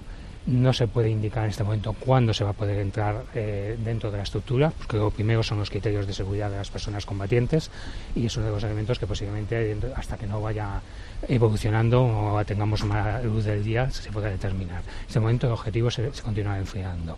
Eso quizás es los aspectos más no se sabe si hay más víctimas todavía dentro. Nosotros podemos confirmar únicamente la información de la que tenemos información visual, que en ese momento son esta información de las cuatro personas. No, se ha hecho, por supuesto, y por respeto a todos los familiares, se les ha comunicado a los familiares, este, nos hemos unido el, equipo técnico con los familiares, se les ha comunicado tanto el listado de las personas que están en hospitales como, evidentemente, las últimas noticias. En primer momento, las primeras personas que están siendo informadas son, son los familiares. ¿Hay posibilidad de que pueda colapsar el edificio? Principio no es, los bomberos están actuando y están, están analizando la estructura. Eh, sí que evidentemente los criterios de seguridad de un edificio que lleva muchas horas ardiendo con unas temperaturas muy altas es que se esté actuando por medio exterior. Con ese caso es el criterio que están aplicando los bomberos, siempre en un criterio de seguridad. ¿Se puede hablar de la cifra de desaparecidos? No tengo, en ese momento no tenemos esa cifra, estamos trabajando con todos los familiares y estamos filiados a todos los familiares de las personas que en este momento indican que hay una persona desaparecida. Gracias. No, no, no, no, no. he dicho una persona desaparecida, que estamos trabajando con los familiares. Es la voz del eh, subdelegado de emergencias en Valencia, en el micrófono de nuestro compañero Pascual Claramonte, confirmando el fallecimiento de cuatro personas en el incendio de ese edificio de 14 plantas en Valencia. Pascual, ¿algo más que añadir desde, desde allí? Bueno, un pues, segundo, Juanma, habla la alcaldesa de Valencia, María José Catala que, desde luego, trasladar todo nuestro cariño a los familiares y decirles que estamos intentando hacer todo lo posible en este contexto y que, por supuesto, la ciudad de Valencia, eh, bueno, eh, se decretarán días de luto oficial. Mañana se acordará por parte de la Junta de Portavoces y, que desde luego vamos a seguir trabajando para daros toda la información, pero que entendáis que en este contexto es muy difícil. Eh, los bomberos han hecho, están haciendo todo lo que pueden, pero podemos dar esta información, esto estamos dando la información que tenemos, pero, pero es difícil. Gracias. Gracias. Pascual. Son las eh, noticias que nos llegan desde Valencia. Solo podemos decir descansen en paz. Mucho ánimo a todas las familias y a todos los afectados. 12 y 17. Ahora hablamos con Ángel Torres. Escribe a Juanma Castaño en Twitter en arroba partidazocope, en facebook.com barra el partidazo de cope o mándanos un mensaje de voz al 637 230010. Vodafone te trae Dazón con Fórmula 1, MotoGP y otras competiciones. Llama al 1444 y llévate por solo 40 euros fibra móvil y televisión con el primer mes de Dazón esencial de regalo. Llama ya al 1444. Vodafone. Mirad chicos, os presento. Este es mi tío Ángel. Bueno, su tío, su tío. Soy como su padre en realidad. No, tío, eres mi tío. Pero soy como tu padre. A ver, si te he querido como un padre. Soy más que tu tío. Soy como tu padre. Sí, sí, tu padre. Vamos, tu padre. Bueno, pues eres mi padre. Por 17 millones de euros uno se hace padre de quien sea. Ya está a la venta el cupón del Extra Día del Padre de la ONCE. El 19 de marzo, 17 millones de euros. Extra Día del Padre de la ONCE. Ahora cualquiera quiere ser padre. A todos los que jugáis a la ONCE, bien jugado. Juega responsablemente y solo si eres mayor de edad. Escuchas el partidazo de Cope. Y recuerda, la mejor experiencia y el mejor sonido solo los encuentras en cope.es y en la aplicación móvil. Descárgatela. Madrid no es cualquier ciudad. Madrid se siente diferente. Este 28 de abril, siente Madrid y ven a correr kilómetros de rock and roll que recordarás para siempre en el Zurich Rock and Roll Running Series Madrid. Disfruta de sus distancias, maratón, media maratón o 10 kilómetros. Últimas inscripciones en rockandrollmadridrun.com. Patrocinador Naming Zurich Seguros. En Carglass creemos que todos los parabrisas merecen una segunda oportunidad, incluso los irreparables. Por eso tenemos contenedores en todos nuestros talleres, para que puedan ser reciclados y así darles una segunda vida. Carglass cambia, Carglass repara. Descubre los diseños exclusivos y los productos innovadores de las tiendas porcelanosa. Piezas de gran formato, griferías con sistemas de ahorro, cocinas de inducción invisibles. La casa de tus sueños está en porcelanosa. Y ahora, del 1 al 16 de marzo, aprovecha los días porcelanosa con descuentos muy especiales. Porcelanosa. Hay muchos. En Flexicar hay muchos cars, hay muchos cars. En Flexicar hay muchos cars, hay muchos cars. En Flexicar hay muchos cars. En Flexicar. Flexicar, muy flexi, muchos cars. En Flexicar.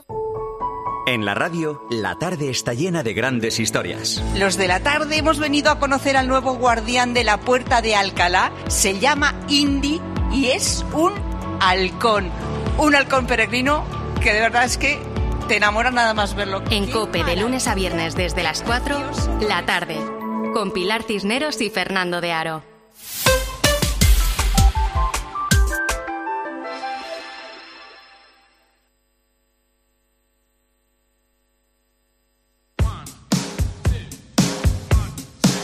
Juanma Castaño. El partidazo de Cope. Un año más, el número uno del deporte. 12 y 20, ahora menos en Canarias. Ahora estamos con Ángel Torres, presidente del Getafe, que juega en Barcelona. ¿Va usted a Barcelona? Sí, sí. Va usted a Barcelona. ¿Come con la, por- come con la porta? ¿Qué tal se lleva usted con la porta? Bueno, yo creo que con todo me llevo bien, pero con Laporte, junto con Enrique de los, o Florentino, que mejor me llevo. Enrique Cerezo, Florentino y Laporta. Porque llevamos muchos años juntos. Mm. Del Nido también en la época estaba, el del Villarreal. Claro. Y todos los que llevamos tanto tiempo estamos obligados a llevarnos bien. Pero, por ejemplo, Florentino, usted que está en contra de la Superliga, eso se lo tendrá muy en cuenta. O sea, no, no le parecerá muy bien. Bueno, es decir, yo le he explicado el por qué está en contra, es decir, porque bueno, yo creo que jugar en Europa hay que ganárselo en el terreno de juego, no fuera. Pero ¿y le parece, le parece, le ha dicho Florentino, pues me parece mal que pienses así. No, no, él piensa de otra manera, él cree que... Y bueno, yo, yo, yo le respeto. Mm. ¿Y, y con la porta en el palco, la, la porta cómo es en los partidos? Mm, ¿Y usted cómo es? ¿Es, eh, ¿es tranquilo? Yo soy muy tranquilo. ¿Sí? Él no. Él, Él no. él es de los que da patadas. Da patadas por debajo. ¿Sí? Sí, porque sufre mucho, pero bueno, es lógico, equipos grandes y, y luego está también en la forma de ser. Mm. ¿Es el momento de rascar en Barcelona?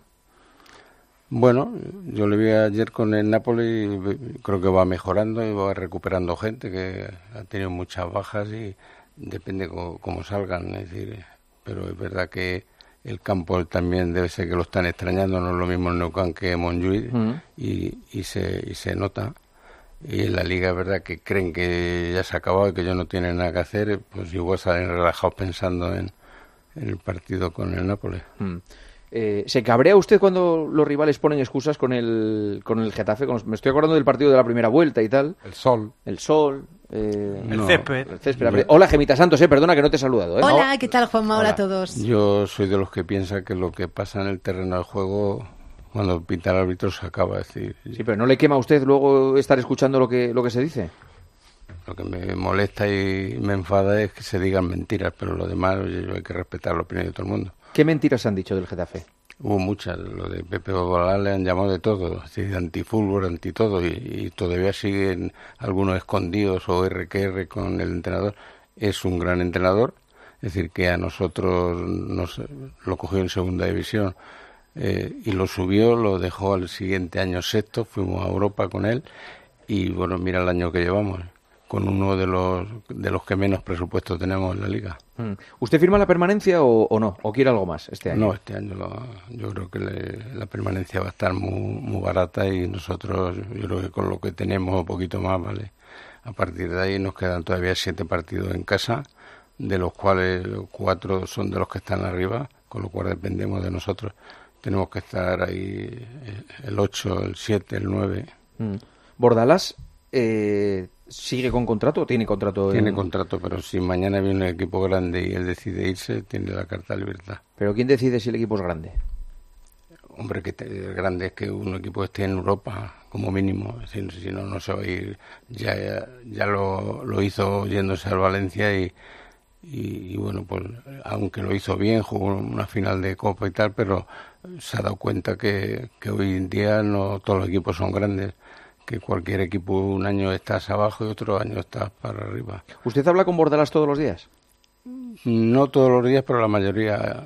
Ayer sí, ayer dos veces. Es decir, porque entreno en, el, si entreno en la ciudad deportiva no suelo bajar, pero si está en el estadio sí. Y si no subiera a verme, si no decir, pero vamos todas las semanas, dos o tres días más, luego voy, voy con ellos siempre. Porque usted va todos los días al, al- al estadio. Yo voy todas las mañanas, soy de los primeros que llega al estadio. ¿Tiene las llaves o le abren la puerta? o cómo? No, hay vigilante. no, joder, pues a ver. por- Yo a las ocho y media, nueve menos cuarto estoy en el estadio. Mm. Eso sí, luego a las doce, once y media, doce me, me marcho y... Pero a mí me gusta ¿Y saludar. qué hace el resto del día? Pues trabajar, atender a mi negocio y a mis cosas. Porque usted profesionalmente, ¿qué es? Yo estoy jubilado. Entonces, ¿qué, ne- entonces, ¿qué negocios atiende? Eh, Pues, pues tengo muchos al- locales y te- tengo act- actividades. Mm. Leí la historia de que usted se hizo del Getafe o que, que consiguió el primer abono del Getafe limpiándole la piscina a, a- A un, a un directivo. a un directivo del Getafe. El primer carnet que yo tuve hace 57 años, me mandaron limpiar una piscina en un mes de agosto, hacía un calor. uf, no ves cómo lo pasé. Claro. Ese fue mi, mi primer carnet en el año 66. Y desde entonces, Bueno, el Getafe ha tenido la mala suerte de, de desaparecer dos veces. A mí la última vez me pilló fuera viviendo en Palma de Mallorca y perdí el número y ahora tengo el ochenta y tantos. Es decir, si yo estaría entre... pero póngase el primero usted, si usted puede. Mientras yo esté ahí se respeta las normas. Oiga, ¿y usted, usted paga su abono? Todos los años. Sí. ¿Le quitan de la cuenta el, el ¿Cuánto, importe? cu- ¿Cuánto paga? 490. Tribuna. Tribuna, 490. ¿Y quién se sienta en su asiento? Pues no lo sé. Yo No, no lo deja nadie, no se lo deja nadie. ¿No deja? Es sagrado. Que quiera ver fútbol en el Getafe, que pague. Pero vamos a ver, si en un partido necesitamos ahí que, que el, que el campo sea una olla a presión y que de repente hay ahí dos butacas vacías, claro, se- que vaya cualquiera. No, podía ponerla, ponerlas a la venta, pero no. Yo siempre mi carnet no lo utiliza nadie. Eh, ¿Es el abono más caro del Getafe son 490 euros? Sí, la tribuna. La- el más caro. El más caro. Mm. ¿Cuántos abonados tiene el Getafe ahora? 13.000. Porque cerramos por el tema del pensando en las obras. pues como tenemos que ubi- ubicar a la gente, pues la idea este año es quedarnos en 10.000 si podemos. ¿Cuándo empiezan las obras? Si no vamos a Europa, este año en julio. Y tenemos licencia. El día 29 presentamos el proyecto en el ayuntamiento. ¿Y cuánto duran? Pues tres años. Hay, hay que hacerlo por fase porque se va a cerrar todo el estadio. ¿Cómo cubierto también? Sí. No, ¿Va a tener techo entero? To- No, No, o sea, terreno. va a tener te- eh, Ah, cubiertas vale, las, vale, las localidades, vale. pero el, el terreno de juego no. Tenemos la cubierta, porque de- del campo que está así, si lo conocéis, Sí. pues ahora se acerca y se pone. Entonces cerramos las cuatro esquinas y crecemos 3.000 localidades. ¿Y cómo se va a llamar? El que más pague. Imagínese que es Esto- Alfonso Pérez, que llegue Alfonso Pérez y diga, pues ahora me cago en la leche, ahora vuelvo, vuelvo a poner el, el nombre al campo. pues tendría derecho de tanteo. Sería la leche. Oye, ¿La, la posibilidad de la ampliación es gracias al, al fondo CVC? Sí, sí, sí. Nosotros lo vamos a hacer con dinero de CVC. ¿Cuánto cuesta eso? El estadio, sí. 40 millones. 40 millones. Está bien. Y van a caber... Eh, 19.000. 19.000. Y está bien. O sea, ¿para qué hacer un estadio más grande? Para sentirse más, más, más solo muchas veces, ¿no? El Getafe es un club de riego, mañana te vas tres años a segunda y te sobra estadio. Es decir, entonces gastar más dinero. Es decir, yo prefiero tenerlo lleno siempre con 19.000 Mm. que no ir a segunda un año, que ojalá que no. Y entonces con esas localidades no vale. De los presidentes de ahora, ¿usted se lleva bien con todos? Con- no, con todos no, ¿no? Por ejemplo, con Vizcaíno tenía... Bueno, pero esas son diferencias de criterio de que, bueno, uno en un momento dado, hace dos años se molestó el, el del Celta, pero luego... Mourinho. Luego se nos pasa, el otro día vino al partido con los nietos y tal, y, Mm. y me dio un... Peleado, abrazo. el- el- un enemigo que haya tenido usted. Mm, Gordo, un enemigo que... que- que- Yo creo que ninguno. He tenido distintas diferencias con Lendoiro. Con Lendoiro. Porque había un pique a ver quién era el que más sabía de fútbol. ¿Y quién era? ¿Eh? ¿Y quién era? Según en privado decía que yo. Pero en privado, pero en público nunca Porque lo hago. usted presume de haber visto muchos partidos de, de fútbol modesto. eh. Todo, más que de primera. ¿Sí? Sí, yo- ¿Sigue viéndolos? No, ahora ya menos, ya veo, Menos. veo el final y los juveniles. ¿Pero y qué iba? ¿Por los campos de Madrid y veía, Todos se, los se lo campos de veía todo? Madrid. Yo iba al campo de Botise cuando el butanito José María iba con la mochila y la alcachofa. Qué bueno. Como el Villaverde, ¿no? Aquello de Guardiola es verdad que usted habló con Guardiola. Ah, eso sí, es verdad. Que el otro día lo dije. En la, en la sala del... del- Pero vamos a ver, vamos a ver. Es que esto es importante. Eso- El otro día lo conté y, y- y no me lo creían. Yo que voy- usted llegó a tener un principio de acuerdo con Guardiola para entrenar al sí, Getafe. yo estábamos en Europa. Voy al sorteo, estaba Chiqui y me dice que para el año que viene, si, si es posible, estaban pensando en Laudru, que el Laudru era mi entrenador. Cierto. Y que eso- Para entrenar al Barça. Para entrenar al Barça. Sí. Y digo, bueno, pues yo me llevo a Guardiola. Y dice, pues habla con él, con su hermano y, y con su representante. Y en la sala VIP del aeropuerto quedamos una mañana y, y ese era el tema, es decir, a final de temporada la- se precipita todo porque tienen problemas y echan a Reijar y, y la junta directiva en vez de votar al, al tema del ladro pues decidieron Guardiola. Guardiola. Si no, Guardiola hubiera venido al Getafe. ¿Usted habló con él? Yo hablé con él. Y con Orovich. Sí, sí. Y estaba dispuesto a venir a entrenar al Getafe. Sí, sí, claro, por supuesto. Vamos, está vivo y se lo puede preguntar. No, está vivo, sí, sí. Sí, sí. Sí, es, más, más difícil preguntarse. Sí, no, no, pero se le puede preguntar a Guardiola. Yo era un atrevido. Yo me fui un 18 de agosto, es decir, eh, y me reuní con la porta que tenía una boda que lo puede eh, tratar- a pedirle a Messi con 16 Es verdad, es verdad. Eh, hombre, que, que es verdad. ¿Usted intentó fichar a Messi también? Yo, no, cedido. Bueno, cedido, joder, no. Entonces, Era cuando Tebas, era cuando- pero- cua- pero un momento, pero esto creo que fue cuando Tebas le ponía pegas al Barça para poder inscribir a Messi y entonces Messi no podía jugar en el Barcelona y te- tenían que buscarle en principio un acomodo O sea, fuera del vamos a ver, Barcelona. la noticia es Messi y Guardiola pudieron estar en Getafe juntos. Pudieron estar juntos. ¿Cómo fue lo de Messi? No, me, me fui allí, es decir, eh, estuve co- con la porta y con.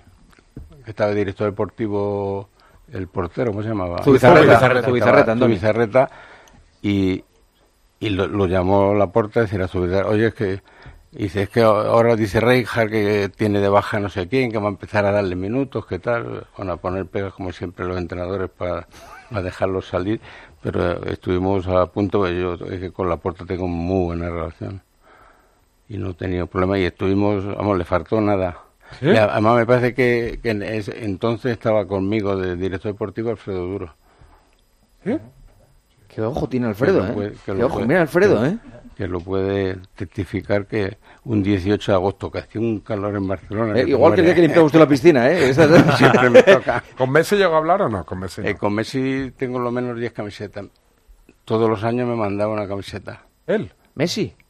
¿Y eso? Porque Messi se enteró que usted le... No, le- porque sabía que, que para mí era, era mi ídolo. Es decir, yo, yo hablo siempre de él, es decir, bien, es decir, que lo, bueno, ahí están las entrevistas y todo cuando me han preguntado. Y tenía muy buena relación y tenía el detallazo de, de para, para mi hija, la, la pequeña, y tiene cinco o seis camisetas de él que le mandaba todos los años. Y luego cuando venía cuando venía aquí al Coliseum, ¿usted le saludaba a Messi? Sí, sí, claro. Y cuando iba al Neucamp me daba la camiseta en la mano. Y el día- el día- Esto, el- esto, esto, esto, ¿Y el esto, día del jugador ante el Getafe pero- también? ¿El día del jugador ese que se regatea todo el equipo El también? día, el día ese del jugador, pues luego se la devolvimos. Sí.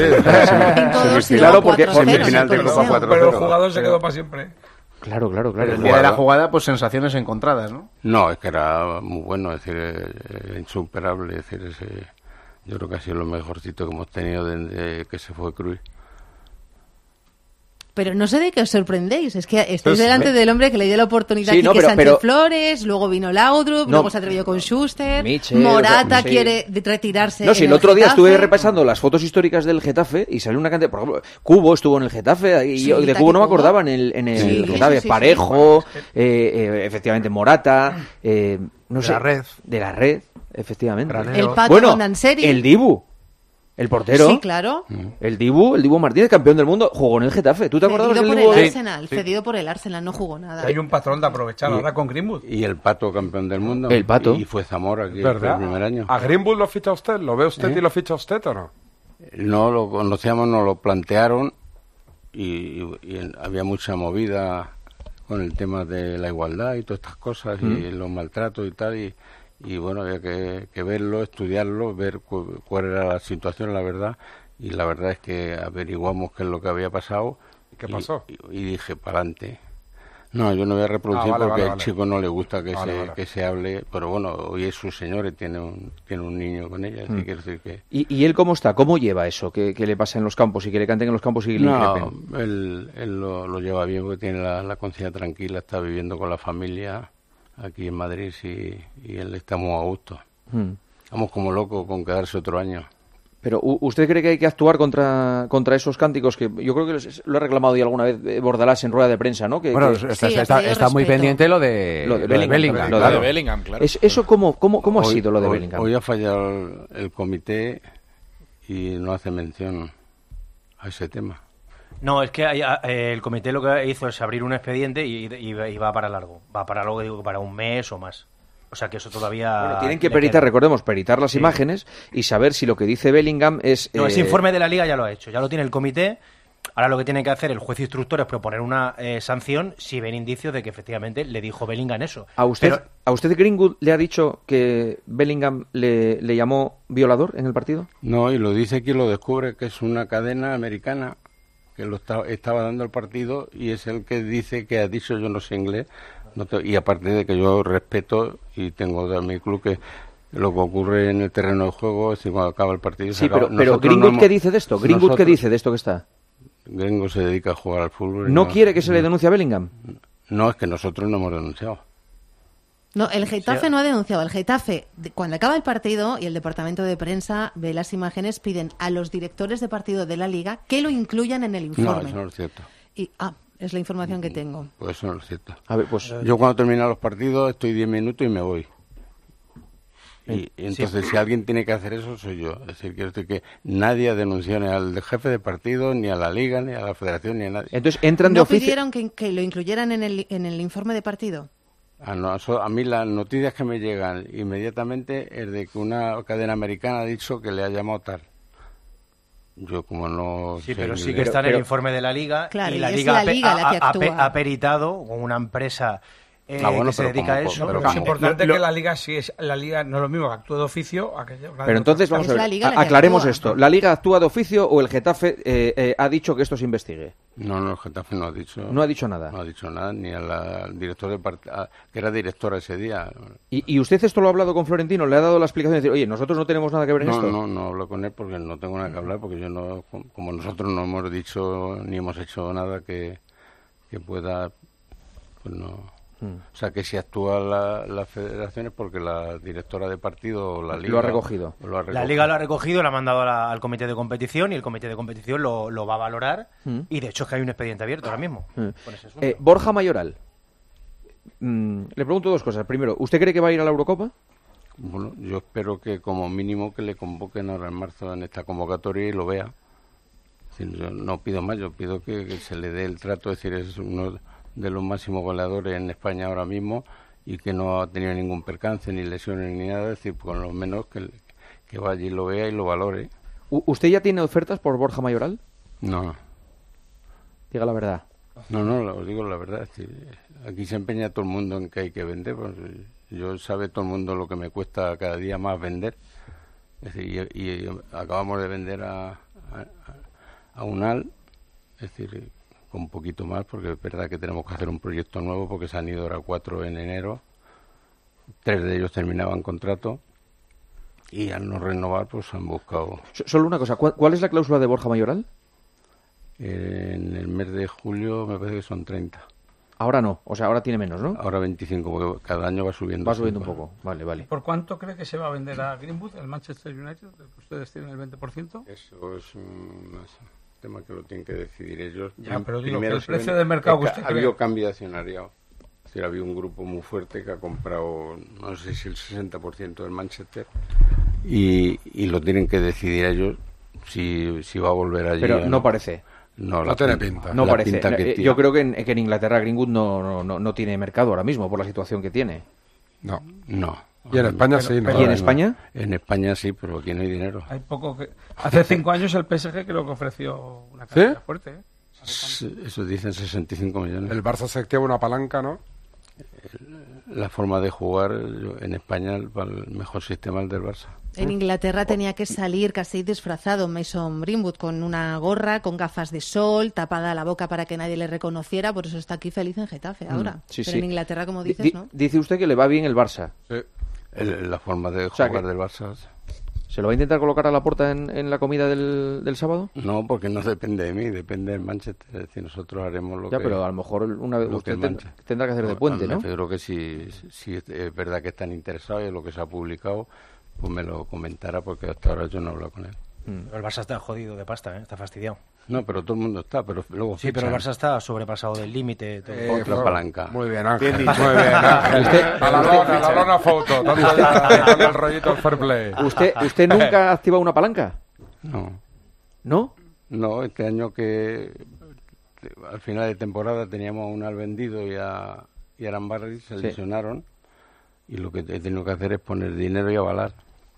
Esa es la palanca. Y esa es la palanca. ¿Qué le parece la situación del Barça y lo que... Pues que algún día hay que cambiar la ley y que todos sean sociedad anónima y se rasquen el bolsillo. Exacto. Y verás cómo cambia todo. Y se acaban las Y- palancas y se acaba todo. ¿Y usted cree que el Barça va a llegar a ser eh, los próximos años Sociedad Anónima Deportiva? Con la situación en la que está. No lo sé, yo le deseo lo mejor a mi amigo Laporte y al Barcelona, pero si no queda más remedio, pues habrá que hacerlo. Y que no pasa nada, es decir. Creo que, que algún día tendremos que jugar todos con las mismas herramientas. ¿Qué eh, le sugiere la frase esto es fútbol, papá? Bueno, pues es una genialidad, se le ocurrió, ha caído bien y bueno, pues ahora lo que tiene que hacer es patrocinarlo y hacerse de oro. pues igual que el otro decía que quiere poseer el Bernabéu, pues primero hay que saber si se puede. Y, y, bueno, yo creo que es un- una frase que le salió del arma y que y que me alegro por él porque ya está bien que se lleve alguna satisfacción porque se le han dado muchos palos. Yo creo que sí. Sí, pero no le da la sensación que en los últimos tiempos, esta temporada, sobre todo el Getafe, ha cambiado ya el estigma y la percepción que tiene la gente Yo del creo que sí, Getafe. ¿eh? Yo creo que ya no es lo que era esto. No, no, ya Y- tampoco es- juega como jugaba ¿eh? Indudablemente. Pero porque todo mejora. Es decir, oye, ni vosotros tenéis un estudio tan bonito como este. Sobre todo ahora, ¿verdad? Sobre todo ahora. ahora que lo- ahora no viene nadie. Ahora que lo hemos eh, limpiado y está, ya no viene nadie. Bueno, ha venido Ángel Torres. Sí, ha venido Ángel Torres. Ya que está bonito para venir. Y ha dejado yo el Cerezo sitio. vino hace Cerezo vino. Cerezo vino. Ah. Sí, sí. Ángel, ¿necesita la liga la llegada de un futbolista como Kylian Mbappé? Sí, yo creo que nos ha tocado la lotería. Es decir, hay que darle la gracia al, al Real Madrid, a Florentino. El que, y ojalá ve- vengan muchos. Ojalá el Barcelona ahora fiche otro. ¿Usted ya sabe que viene? Pero perdón, ya habla, ya habla como hecho Sí, consumado. sí, sí, sí. Yo, vamos, estoy seguro. Es que hay algún equipo mejor que el Madrid para, para él. Imposible. ¿Usted, por ejemplo, tiene confianza con Florentino para si tuviera comida de directivas preguntarle, Sí. Florentino, ¿ha ¿Sí? fichado usted a Sí, Mbappé? sí, lo que no haré nunca es llamarle para preguntarle, pero si me veo con él le pregunto. Luego ¿Y se lo diría? que conteste, ¿Y, ¿no? y el Florentino le diría la verdad a usted? A mí no me ha engañado nunca. Hombre, y usted es socio del Madrid, ¿no? Sí, pero no tiene nada que ver. Eso no le gusta sacar ese tema, ¿eh? No le gusta, ese tema no le gusta, ¿eh? No, porque no quiero que nadie se moleste. sí. Yo tengo el abono, sigo pagando. Más que ¿Más caro que el Getafe? Joder. claro. Hombre, claro. ¿Y, ese, lo revende, ¿Ese lo revende o ese queda vacío también? Llevo veintitantos años desde el centenario de la, ¿Y la- no? la final de la Copa del Rey que nos ganó el Deportivo La Coruña, que llovió tanto. Ese fue el último día que yo fui. ¿Y tampoco deja los abonos estos? ¿Eh? ¿Tampoco? El quitan sus hijos. el- Estoy por pedirle... Lo utilizan mis hijos. Ah, eso sí, hombre, claro, hombre, claro. Eso sí. Claro, claro. Y además tengo por- el, el euroabono de la Champions, pero yo, desde ese día no, no he vuelto. No ha vuelto. Más salvo al palco para No, cuando va el cuando- Getafe, claro. cuando El centenariazo, ¿no? Cuando Sí, jugamos. el sí. centenariazo. Florentino en el palco, ¿qué tal es? Porque como las cámaras no enfocan mucho a los presidentes en, en los No, palcos, Florentino es más tranquilo. más tranquilo que la porta. Tiene mucha experiencia. ¿Y, y, y Cerezo? Cerezo igual. Él ¿Igual que Florentino es o que Laporta? Enrique Tranquilo. se divierte viendo fútbol y... Sí, en la vida en general. Y la vida en general. Sí, sí, sí. ¿Puede ser una de las personas más simpáticas que usted conoce, Enrique Cerezo? Sí, te lo pasa bien. Yo me he tirado 14 años en la federación con Laporte y con él y, y la verdad es que no lo pasábamos bomba. ¿Pero por qué? ¿Qué hacían? No, porque, bueno, pues eh, allí cada uno iba a lo suyo, es decir, ahí nosotros como no íbamos a pedir nada porque, bueno, íbamos porque apoyábamos a Ángel y a la junta directiva y, y bueno, ibas, perdías allí dos horas y, y te ibas y vuelta y de vuelta. pero vamos a ver, esa, claro, esa no es forma de afrontar una, una responsabilidad en, el, en la federación. Sí, pero es que la federación funciona funciona así.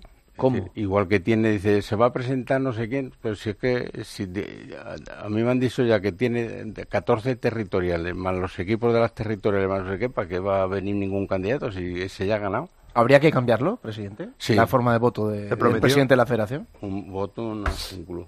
¿Un voto? ¿Un voto? Un voto, un club. Claro. Pero los árbitros tendrán que votar. No, que no voten. No, se refiere a que, a un- a- a que no se vote, que no voten solamente los asambleístas, sino que vote todo el mundo del fútbol, que un voto Claro. sea eh, voto al presidente. Los árbitros igual. Pero claro, ¿un club qué club? ¿Profesionales solo? Claro, pero que voten todos los clubes, No, todos los pero árbitros, todos los clubes de. España o solo hay- los de porque la hay- liga? Hay, un porcentaje de- para las categorías inferiores. Claro, a eso me refiero, claro, un voto, un club, pero eso se No. refiere usted al, fútbol profesional. Y, y a los árbitros cuántos votos les damos? Por los que sean ¿Un árbitro, un voto? Un árbitro, un voto. Ninguno. A los árbitros Que es qui- Negreira. Lo que hay que hacer es quitarle el bar. Claro. ¿Y por qué Roberto Gómez y usted se quieren cargar el VAR? Que el VAR es una buena Porque herramienta. yo, yo me he opuesto y está la acta de la Sí. federación. No me, no me opongo ahora, ni hace dos años, ni hace tres, sino hace quince. Cuando Ángel se acaba el tema, le digo, tíralo para atrás que yo voy a votar en contra, claro. Son Cerezo y Ángel Torres. Los, eh, que No, dicen pero, que el VAR pero no usted pide darle una vuelta, ¿no? Que se pare No, el bar y yo, que yo se creo ponga que es una buena preparada. herramienta y que tal, pero no lo pueden dirigir y manejar los árbitros en activo. Igual que si un juez le das otra función dentro antes de, de fallar una sentencia, si los árbitros les está perjudicando, es decir, el tema del VAR. ¿Y quién ¿Qué cree que lo opinión, debería ¿qué opinión manejar? tiene del, del caso Negreira y de que la porta le cuatriplicase el sueldo? Es que eh, está por ver. Cuando se demuestre todo, pues habrá sanciones, habrá mano dura. Bueno, no, que le, que le pagó, eso, está demostrado. Eso está demostrado.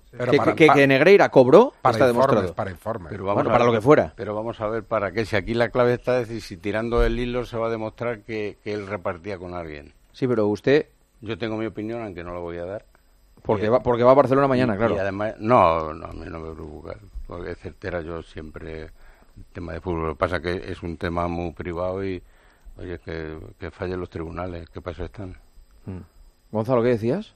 ¿Ibas a preguntar algo? Me Era pareció. Luis, ¿no? Ah, no, era No, Luis, Luis yo, García, yo, perdona, sí. Luis, Luis. No, que quería saber quién cree que debe manejar el bar. Si No, cree que este no- está en casa, no le busca aquí en el estudio, le está no, hablando... nunca Nunca- llega, nunca Soy una foto que está No, ahí es que te tele. estaba buscando No, mientras hablabas. El, el bar lo tiene que hay que formar una serie de gente, 30, 40 eh, profesionales preparados que sean independientes y no tengan ninguna relación con los árbitros, es decir, y, y así no hay ningún problema, es decir, lo que no lo pueden es dirigir los los árbitros porque les perjudica, porque hoy por ti, mañana por mí, no- en- entre ellos no se van a tirar los, los trastos, es decir, entonces yo y creo que lo, con lo que ganan ahora los árbitros tienen suficiente como para no necesitar lo que le paguen por ir a, a manejar el bar. O sea, a ver si le van a quitar a Mejuto.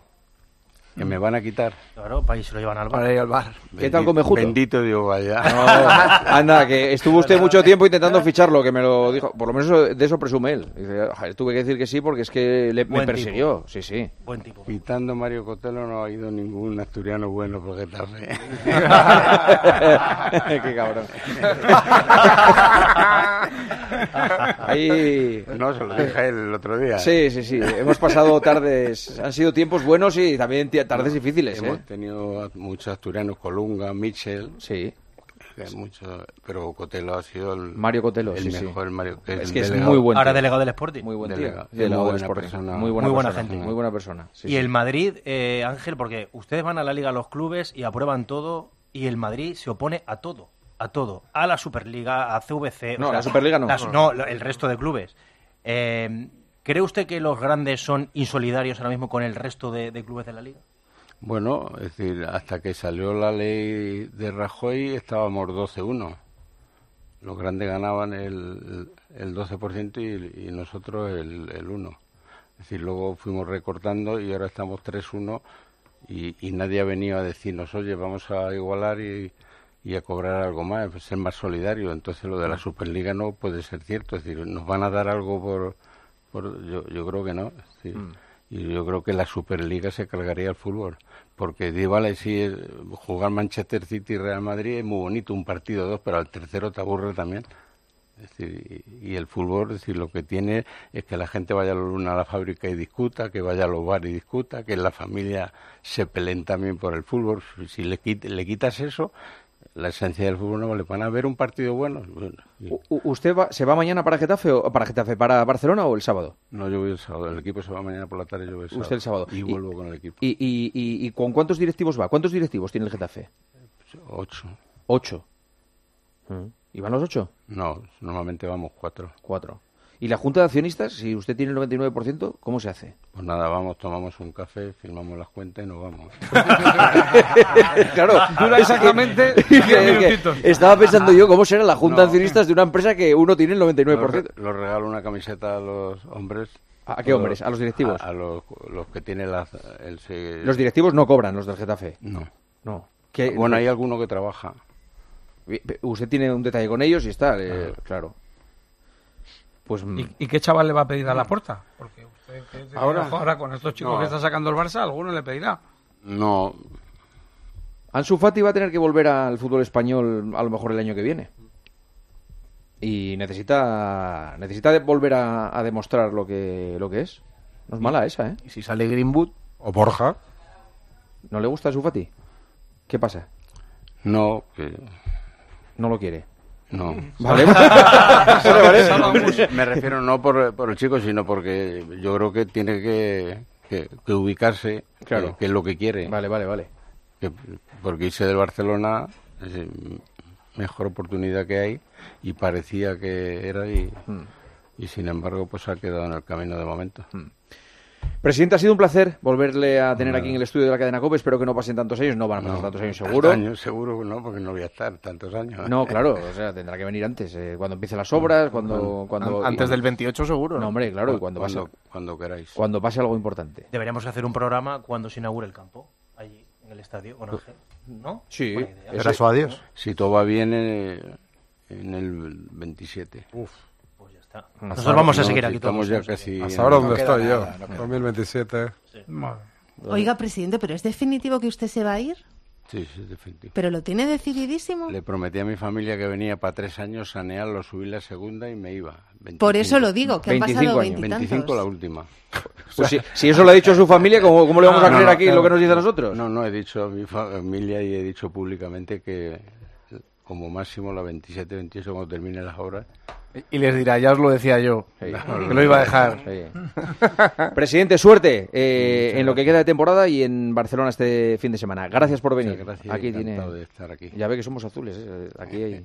¿eh? Es Corporativo, Azulón, azulones, es azulona. Además muy bonito. Sí, es azulón. Y, y la- eh, ahora la, es más, más azul todavía, la esponja de la, de la copa. La hemos puesto muy, muy azul. Sí, además nos hemos llevado el premio a la camiseta más bonita. Es verdad. Es muy bonita. Y somos 13.000 abonados y nos han votado creo que 46.000. Eso es que ha contratado usted los Eso, bots estos. eso, Eh, ha contra- lo lo- lo gracias que- a los... a los de las redes sociales. Sí, Y a la- eso ha a sido un fichajazo. El nuevo departamento de comunicación ha sido un fichajazo. No quiero decir nada. No quiero decir No, nada. yo tampoco. Muy No, caro la si hablo, cláusula. si hablo bien de estos parece que hablo mal de otras cosas y no quiero meterme. Muy en- cara la No cláusula hay que de hablar mal de nadie. No hay que hablar mal de nadie. Bueno, a veces sí. Hágame por si caso. acaso. Por si acaso. Gracias, presidente. A. Un abrazo. Tenemos noticia de última hora desde los servicios informativos de la cadena COPE. Eh, Juan Andrés Rubert, ¿qué tal? Buenas noches. Hola, ¿qué tal, Juanma? Pues mira, son al menos cuatro víctimas mortales, como hemos contado hace unos minutos, y 19 desaparecidos Bueno. en ese incendio de Valencia, en el barrio de Campanar. Fuentes municipales del Ayuntamiento de Valencia apuntan incluso a que podrían ser 20 y que los bomberos, por lo que hemos podido saber, eh, han dicho que no esperan encontrarlos con vida. Recordemos que un dron del cuerpo de emergencias ha sido el que en un principio ha grabado imágenes de cuerpos eh, calcinados en un balcón y en una vivienda. Y hasta ahora, casi la una de la madrugada, siguen las labores de extinción del cuerpo de bomberos de, de Valencia. Estamos contando en directo un drama. Eh, les hemos eh, ofrecido la comparecencia de las autoridades desde Valencia, confirmando el fallecimiento de cuatro personas en este incendio. Y ahora les eh, avanzamos que las autoridades manejan también 19 desaparecidos. 19 desaparecidos que podrían ser incluso 20. Van a seguir las labores de rescate en las próximas horas. 12 de la noche, 53 minutos, hora menos en Canarias. Sigue el partidazo. Mensaje importante. Juanma Castaño, El partidazo de Cope. el número uno del deporte.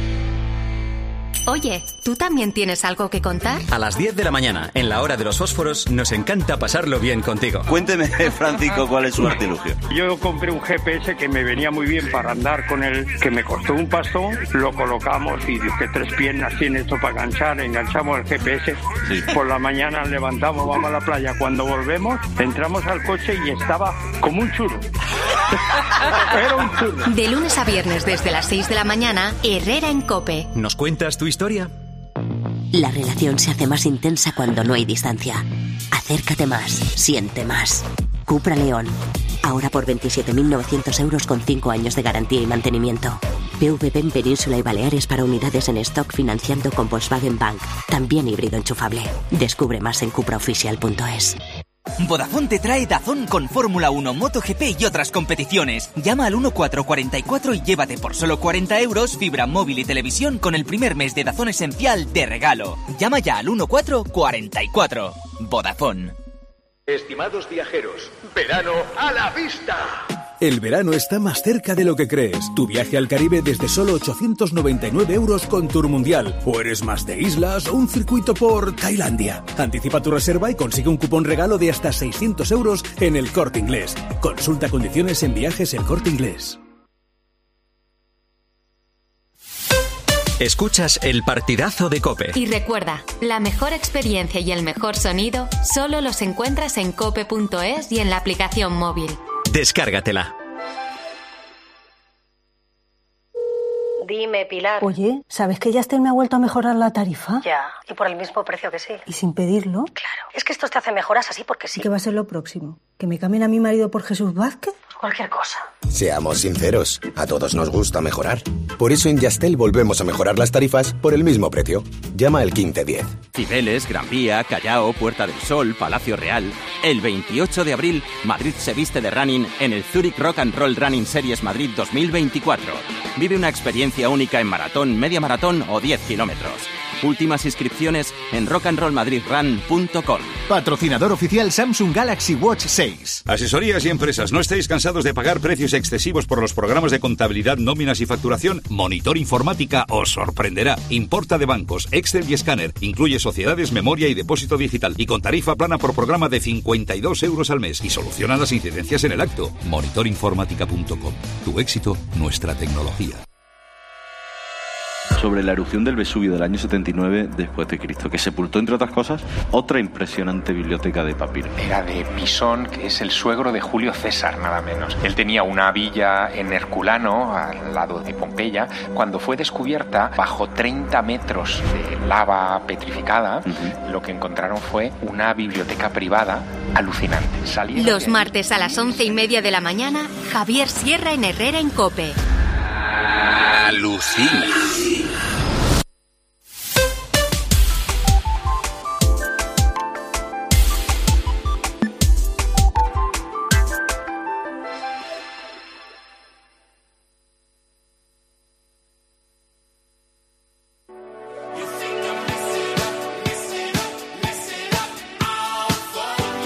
Juanma Castaño.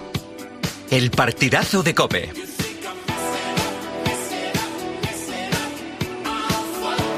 El número uno del deporte. Partidazo, cadena Cope, en directo.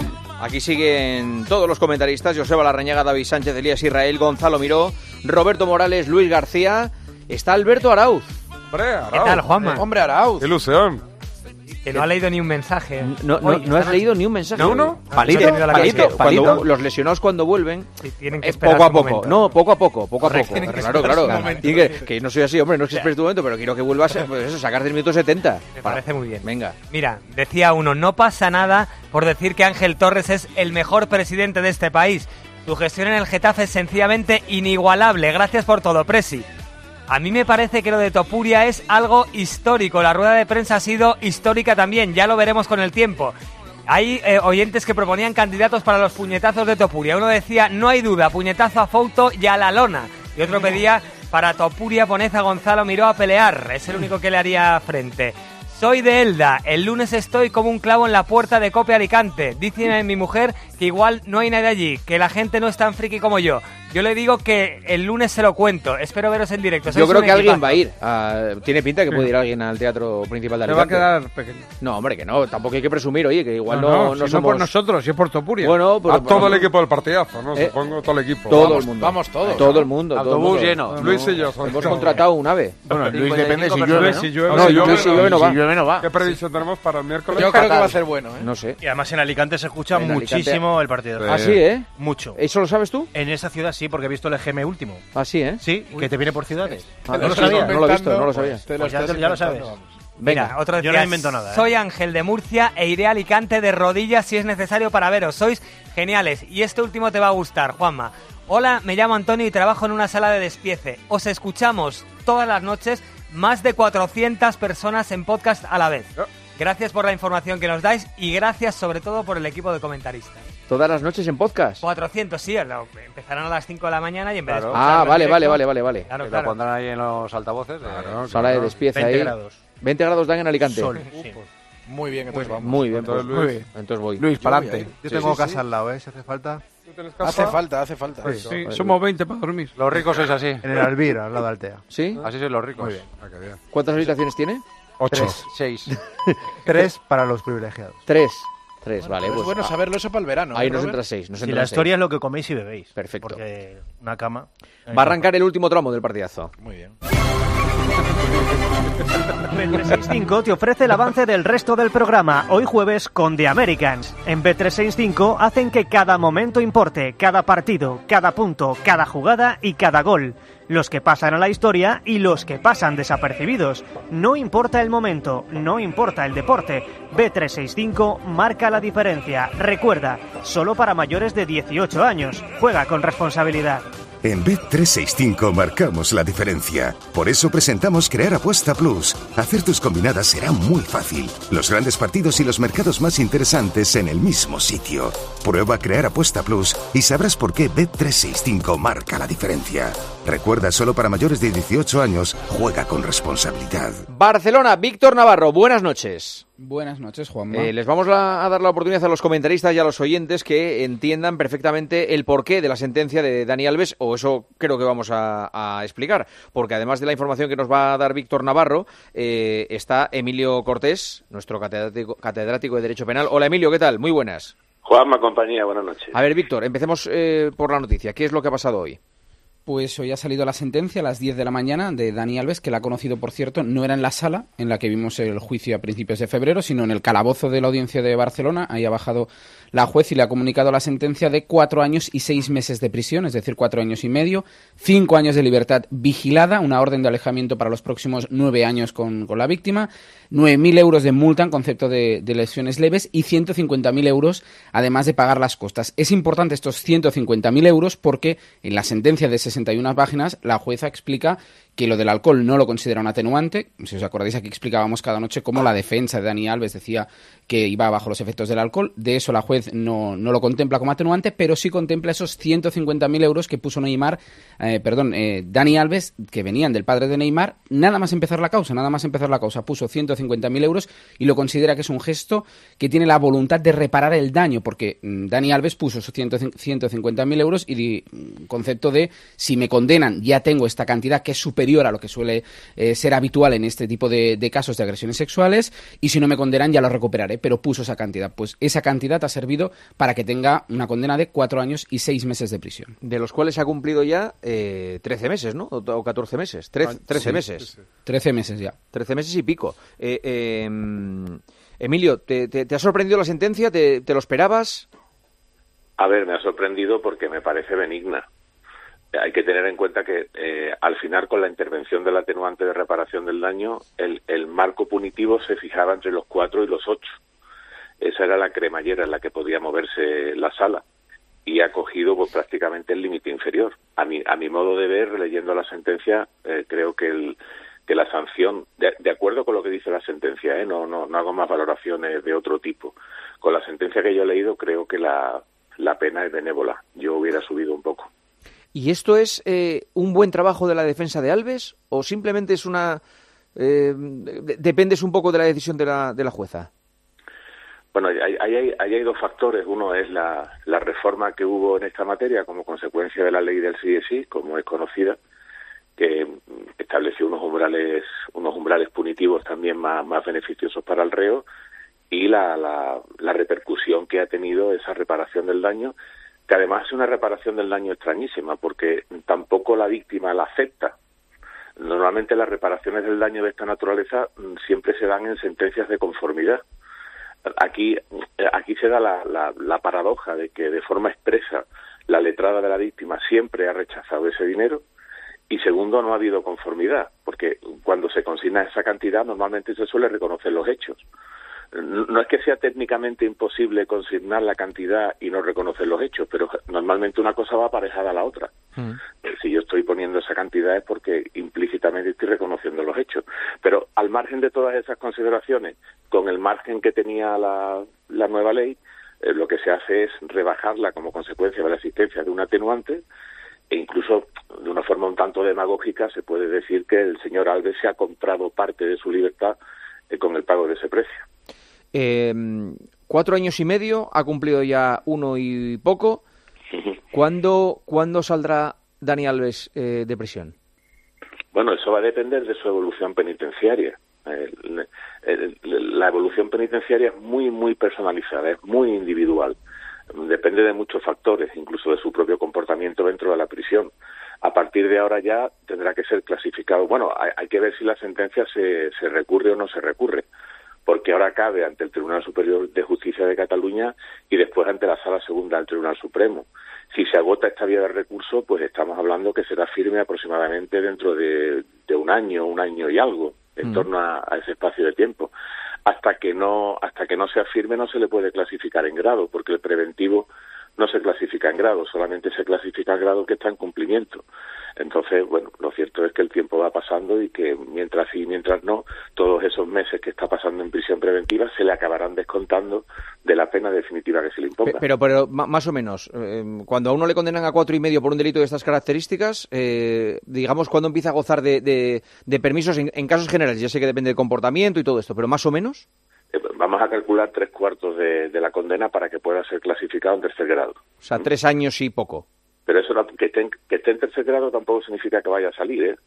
Hay, hay terceros grados que están en otro edificio distinto a lo que es el centro penitenciario común, pero siguen estando privados de libertad, mm. eh, que son muchos factores. ¿eh? Pero ya digo, aproximadamente, si no se recurre, pues hombre, aproximadamente en marzo del 2026 puede obtener ese, ese tercer grado si se dan las condiciones eh, normales de su convivencia, de su estancia dentro del centro penitenciario. Ahora, Si, se, si se dedica a cualquiera a quemar colchones, pues lógicamente lo va a tener más difícil, claro. Claro. Eh, eh, em, y cuando salga, cuando cumpla su condena, Dani Alves es un ciudadano eh, como cualquier otro a todos los efectos, o tiene alguna limitación para viajar, para, para, para desplazarse? Bueno, ahí, ahí es donde interviene la, pena de libertad vigilada, que muchas muchas personas creen que por la propia el propio nombre de la pena parece que tienes un policía detrás. Esto no es así. La libertad vigilada tiene otras manifestaciones. Por ejemplo, la más benévola es que cada vez que te cambies de domicilio lo tengas que poner en conocimiento del juzgado. Eh, pero hay otras más gravosas. Pero salvando la libertad vigilada, que tampoco suele ser normalmente muy muy pegajosa, suele ser bastante bastante light, si se permite la expresión, evidentemente si ha cumplido su pena, eh, se supone que está reinsertado, que, que, ante la sociedad ha retribuido el daño que hizo y en consecuencia es un ciudadano normal desde todos los puntos de vista, claro. Mm, perfecto. Emilio, gracias por la explicación. Un abrazo, buenas noches. A vosotros, buenas noches. Víctor. ¿Algo más? ¿Algo más desde Barcelona? bueno, de la sentencia, que veracidad absoluta a la víctima, porque explica que lo que ocurrió en el lavabo de la, de, la discoteca Sutton fue muy grave, una violación con mucha agresividad, que haya cambiado cinco veces de versión Dani Alves, que lo hemos repetido mucho en los últimos meses, no le ha penalizado ni le ha perjudicado. Y también es importante que la vanguardia hoy, que está muy bien conectado sobre todo con los abogados de, de Dani Alves, explicaban que quieren pedir ya, Inés Guardiola, su abogada, quiere pedir ya que pueda salir esta Semana Santa y lo quieren hacer eh, con una fianza. Dani Alves hace unos meses ganó eh, un pleito contra la Hacienda Española por derechos de imagen de unos 4 millones de euros.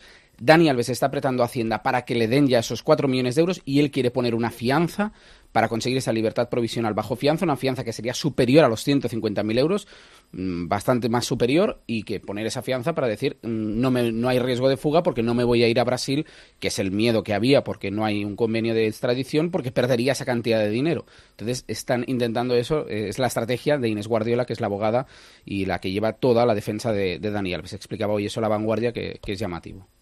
Víctor, muchísimas gracias. Un abrazo. Un abrazo. Una y ocho, eh, hora menos en Canarias. Ahora estamos en Sevilla con el fútbol femenino. Estamos en Sevilla. Mañana juega la selección española. Hombre, la Nations League. Nations League, España, Holanda. A las nueve de la noche. Hay que ganar para ir a la final. veremos. Andrea Pérez, ¿estás ya en Sevilla o, o te vas mañana?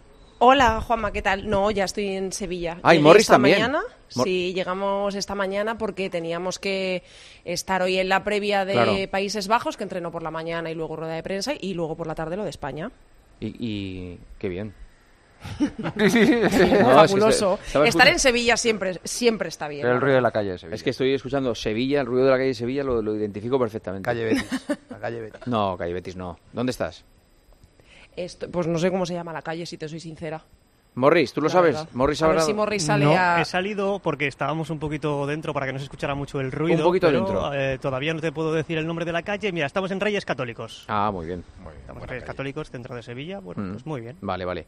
Que eh, España-Holanda, la duda Alexia Putellas, pero pero pero, para jugar de, de- de titular no, ¿no? No, no, de titular Ah. no, pero, pero está la duda. Bueno, a esta hora ya tiene que estar resuelta porque eh, tiene que haber eh, hecho Monse Tomé ya dos descartes, porque hay 25 convocadas, son 23 en la lista, dos descartes. Y hoy ya hemos sabido uno casi al 100%, Juanma, porque en el último entrenamiento han entrenado 24. Quien no lo ha hecho es Teresa Abelleira. Por lo tanto, Teresa Abelleira está descartada, porque recuerdo que como Alexia Putellas también llegó sin el alta médica, lesionada, pero es que Alexia hoy ha entrenado con sus compañeras, con el grupo, eh, ha completado la sesión con normalidad. Mm, a mí esto me hace pensar que puede que entre en la convocatoria, aunque evidentemente de titular no, y a mí se me hace bastante complicado pensar que va a tener algún minuto, porque es que no juega co- con el Barça desde noviembre y no tiene la alta médica, pero es que eh, eh, ha entrenado normal, entonces todo puede pasar. ¿Cuánta gente irá al campo? Porque es que es muy grande eso para la...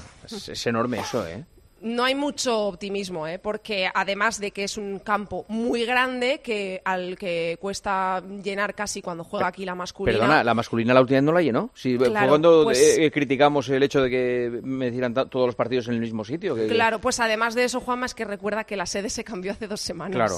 Entonces todo lo dificulta muchísimo. Hoy, por ejemplo, Irene Paredes ha dicho en rueda de prensa que, bueno, que intentan no pensar mucho en eso, pero que creen que lo que pasó no debería haber ocurrido porque no es lo óptimo para la selección campeona del mundo que se haya cambiado la sede a dos semanas, pero bueno, que eso a ellas no les incumbe, que tienen que jugar mañana, ganar el partido y, y ya está.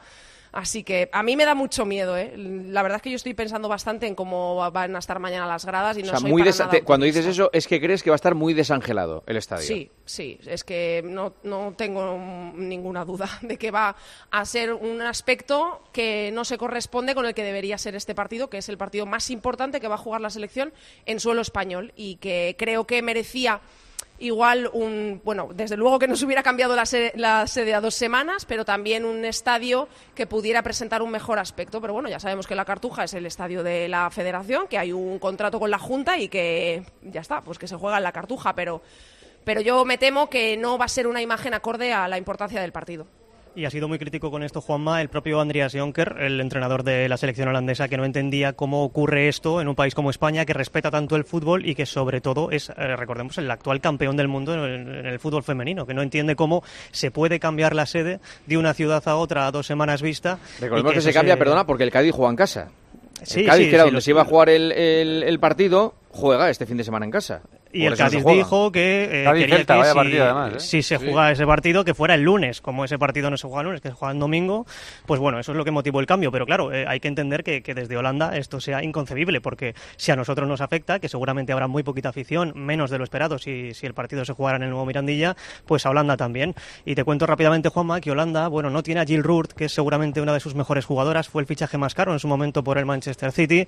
Hoy no han entrenado ni Miedema ni, ni Puleva, que son dos jugadoras, eh, ni, ni Pelova, perdón, que siempre le llamo eh, mal, eh, Pelova. Puleva, no, eh, pero- ¿Qué te parece? Siempre, Siempre me equivoco así. por la marca. ¿Cómo le llamas? Sí, sí. Puleva. Bueno, Pero- es no Pelova. ¿Se llama Pelova? Eh, Exacto, sí, Sí, siempre Pilova, me confundo. Victoria Es- Pilova. Pilova, Pilova. Pelova, Pelova, es el Sí, nombre. ¿Pelova o Pilova? Pelova, Vamos a ver. Pelova, Pelova, Vamos a ver, perdona. un poquito ¿Es de Puleva. Pilova o Pelova? Loba. Pilova. Pilova. Pilova. Eh, pronunciado Pilova, en Pilova. neerlandés, eh, Pelova, si lo escuche, pronunciamos como nosotros lo solemos Pilova. pronunciar. Bueno, pues que son dos jugadoras importantes que tampoco han entrenado y que tiene pinta de que mañana tampoco van a jugar o por lo menos no muchos minutos. Así que si España tiene bajas, porque habrá que ver qué pasa con Alexia Putellas y bueno, ya hemos dicho que descartada prácticamente Terea Belleira, Holanda también tiene bajas. Aún así, partido muy complicado para España, eh, cuidado. Pues que... Sí, perdón. Nada, que creo que teníamos un sonido de Irene Paredes que no quería que se me pasase, que ha Vale. querido remarcar y mucho la importancia que tiene el partido de mañana. en una semifinal de la Nations League y, y a las puertas de unos Juegos Olímpicos, la importancia es de 10. Nos jugamos mucho. Confiamos en el equipo. No estamos ni nerviosas ni confiadas. Confiamos en lo que sabemos hacer, en lo que hemos hecho hasta ahora, en que mañana será un partido que quizás eh, para ella sea una revancha, pero que también sabemos que jugamos en casa y presión no lo llamaría, le llamaría una oportunidad. Pues eh, mañana nos contáis. ¿Damos el partido? Por, Por supuesto, supuesto, claro. en tiempo Hombre. de juego, desde Si las han ido, 9 claro, de si han la ido los dos y encima no damos el partido. No, bueno, pero... ¿Te imaginas? Sabía la respuesta. Claro, la es que son técnicas, Es no termináis de- técnicas neoyorquinas, es por Cope más. ¿Ah, sí? Por Cope, sí. Sí, Con Eri hace el Real, con Eri el partido de Frade. la Real y este. Exacto. Ah, muy bien. Claro. Como todos los viernes. Sí, efectivamente. Es que los viernes... mm, No, otra cosa no, Estas pero otras hoy el cosas, cope.es, ¿no, seguro. ¿El qué? Estoy a cosas los otras viernes. cosas, los Hombre, viernes. claro, me lo merezco, chico. Yo de, de- de- Bueno, de por domingo, a ju- supuesto. de domingo a Por jueves también estoy. Bueno, hay semanas que te lo mereces más. Qué pelota está David, tío.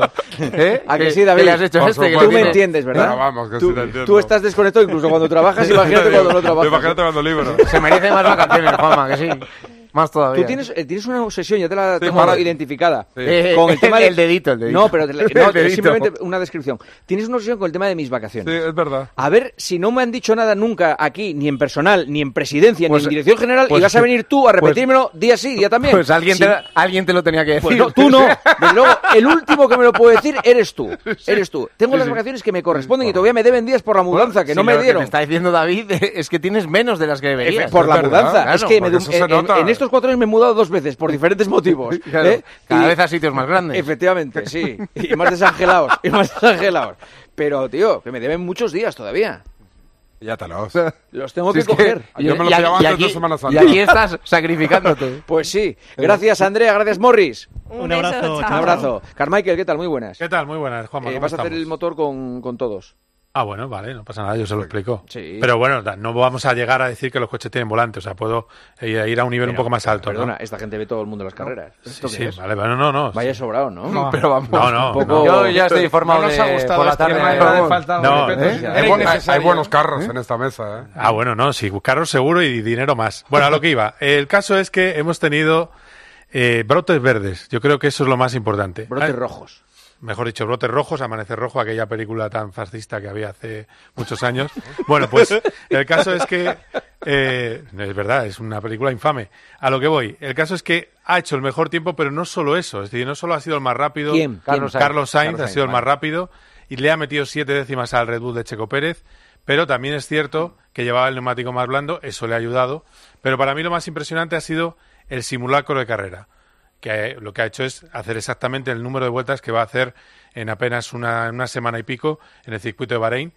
Y, la- y ha hecho un tiempo que le hubiera servido para ser seis décimas por vuelta más rápido de lo que fue Verstappen ganando la carrera el año pasado. Quiere decir que este Ferrari es un, es un segundo y medio más veloz que el de hace un año. Con lo cual han hecho una evolución muy buena y es el segundo coche tranquilamente de la parrilla. E incluso puede ser el segundo, incluso contra el peor Red Bull. ¿Qué nos hace pensar que Red Bull tiene todavía algo más? Pues que falta ver mañana qué hace Max Verstappen, que son tres, cuatro décimas más rápido que su compañero de equipo. Por eso, Carlos Sainz dice que los favoritos siguen siendo los de Red Bull. Yo creo que si Red Bull el año pasado puso en pista el, en marzo el coche y vio que tenía medio segundo de ventaja, pues empezaron en abril eh, y nosotros en abril todavía estábamos intentando descubrir qué pasaba con nuestro coche y por qué Red Bull nos metía medio segundo. Por lo tanto, al final te demuestra que, seguramente partirán con, ventaja. Eh, no es ningún secreto, ayer vimos que iban muy muy rápido y son claramente los favoritos. Entonces, el orden, por lo que yo he estado sondeando, por lo que habla con el paddock, por lo que dicen los equipos, sería en este momento, porque nos falta ver a Aston Martin con el plus Alonso, porque hoy Alonso ha rodado solo 30 vueltas y ante, eh, bueno, ha sido muy, ha tenido una incidencia, ha perdido una hora, eh, se ha interrumpido por bandera roja. El orden sería Red Bull, Ferrari, Mercedes y McLaren muy, muy parejos, y en el quinto lugar vendría el Aston Martin. Luchando, eso sí, ojo, que no se pueden descuidar porque tiene muy cerca, porque viene apretando fuerte, el Visa Card. Visa Card es el antiguo Alfa Tauri, Toro Rosso, que eh, lo que han hecho es directamente copiar el Red Bull del año pasado, porque es el equipo B de Red Bull. Entonces, eh, ese va a ser un, un enemigo también a tener en cuenta, pero insisto que quiero ver que es que en las horas dulce de los dos días que llevamos no hemos visto a Fernando. Ha hecho siempre por la mañana, que es cuando está el peor tiempo, y quiero ver ese, ese plus que le pone Alonso, a ver si le permite estar un poquito más cerca de, de McLaren. Tengo también a Fernando Alonso, está hablando en inglés, pero está doblado, y habla que dice que es un paso adelante el Aston Martin. Yeah, I think it's a, definitely it's a step Sí, forward claramente es un paso adelante comparado con el año pasado. Entendimos muchas cosas en la segunda parte de 2023 e implementamos esas lecciones en el coche de este año. Y todo parece bien de momento, pero es difícil que te cuente ahora mismo. Eh, todo el mundo ha dado un paso adelante y es cuestión de quién ha dado un paso más grande que el resto. La verdad es que las declaraciones de las pretemporadas de Fórmula 1 son casi siempre, casi todos los años son iguales, ¿eh? mismas. Sí. Totalmente los- de acuerdo. Los A pasos ver- adelante, Sí. vamos a verlo, A hay que esperar, se guardan algo, no sé qué. bueno, pero no lo mostró todo porque los neumáticos, ¿eh? ¿Sí o no? Es así, es así. Tal es cual. que además, fíjate, eh, hay una manera de traducir muy bien a los equipos. Yo te voy a poner un- una traducción. Cuando dicen hay que estar atentos a las evoluciones, es que vas como en la chata. Es decir, dicen, no, va a haber evoluciones a lo largo del año. Vas a empezar como, Estás vamos, estás hecho polvo. Sí. Eso es así. Y luego también, eh, no sabe, no- nunca, no hemos mirado prestaciones. Mentira, se miran prestaciones cada segundo. Mm. O sea, es, es, siempre hay muchos trucos para intentar disimular las carencias o presumir un poco de, de lo que, de lo que tienes. Carmichael, gracias. ¿Qué vas a hacer este fin de semana? Este fin de semana, después de mañana, pues eh, tomaré un poco de descanso, estaré en casita. Porque el martes me voy a Bahrein. El martes a Bahrein. El martes Bahrein. eh, hay que recordar que las dos carreras serán en sábado, ¿eh? que nos, se va a adelantar todo por el Ramadán. Eh, y son dos carreras seguidas en Vale. Bahrein y Arabia Saudí. Roberto Morales, ¿qué vas a hacer el fin de semana? Pues currar. Trabajar. Para variar. David Sánchez. Currar. Venga, David. Hombre, el sábado me toca el Getafe Barça en Radio Marca. Pero eso es ver el partido y vas diciendo... No, pero tengo que ir a la radio. Yo no tengo línea en casa. Ya sabes que soy contrario a tener línea Es en Barça casa. Getafe, ¿eh? No es Getafe Barça. Bueno, me da igual, como tengo que ir a la emisora en Madrid como si es en Pekín. O sea, te- el partido lo tengo que hacer en el mismo sitio, en Sí. Avenida San Luis 25. ¿Te han partido el fin de semana? Y el domingo, pues llevaré a lo- al niño al fútbol, a las niñas al tenis y, Trabajar. y trabajar. en casa. Vale. Y Luis. García, tú también tienes... Bueno, Depende pues, si eh, llueve o Todo, todo el. No, todo el fin de semana en la tele. Todo el fin de semana metido en la Pero tele. llueve este trabajando. fin de, ¿eh? Eh, ojo. Pues si llueve, ir en coche, coño. Sí. ¿Elías? Yo comentar el Cádiz Celta. Cádiz Celta. Cádiz, buen partido, Elías. Buen partido. Gonzalo. Elías, ¿eh? Nada, trabajar viernes, sábado y domingo. ¿En serio? ¿Trabajas Sí, sí. los tres días? Sí, los tres. ¿En qué trabajas tú? ámbitos. ¿Tú a qué te dedicas? Que nunca te lo he Pues preguntado. ne- pues- ya lo descubriré. pregunta, es buena Política, pregunta. socialité y deportes. Ya, ya lo descubriré. No, es, es un poco ídolo, eh, Gonzalo. eh. No, tiene la roca los domingos, que le veo con Nuria y con Juana y de vez Y en el, cuando. y el partidazo. Y el partidazo los, eh, por la noche. Tiempo de juego. el El, sábado. el sábado el Eh, Almería. tiempo de juego por la noche, el tertulión es tiempo de juego. Y el sábado el, el Atlético de el Almería Atlético de Madrid. Joseba, no paramos ¿tú ¿eh? Y Es mañana una grabación. Joseba, ¿tú qué haces? Mañana partidazo, el sábado desmarque y el domingo desmarque y tiempo de juego. No paramos ninguno. No, es Bueno, increíble. un poquito- Es tú paras un poquito, ¿eh? Yo mañana tengo ganas de escuchar a Ancelotti. ¿Por qué? Cuando le pregunten por Modric. Si es verdad el ofrecimiento de para ser segundo entrenador. ¿Sí? Bueno, si es verdad y, ¿Y qué crees que va a Ancelotti habla el sábado. y la intrahistoria. La- ¿Tú crees que lo va a contar? Habla el sábado, es verdad. Sí, pero ¿tú crees que lo va a contar? Creo que si es sincero, eh, nos va a dar que hablar. ¿Tienes información? Sí. Habla, habla, no me hagas gestos. Sí, claro. Es que es radio. Ahora te cuento fuera de antena y la próxima semana te cuento en antena. Vale, eh, ahora me lo cuenta y ahora se lo traslado yo a los oyentes del partidazo. En, en nada. En Americans lo En. Americans lo cuento. Vale. Gracias a todos, compañeros. Adiós. Chao. Un Adiós. abrazo, mensaje Descansa. y de Americans. Pues momento ahora en el partidazo de dar la bienvenida a William Hill. Crea tu propia apuesta personalizada al momento con Crear una apuesta de William Hill. Haces tu selección para el partido y luego eliges la combinación de apuestas que tú quieras. Es facilísimo. Haz tu mejor jugada en williamhill.es. ¿Apostamos? William Hill, desde 1934. Recuerda, juega con responsabilidad y solo si eres mayor de 18.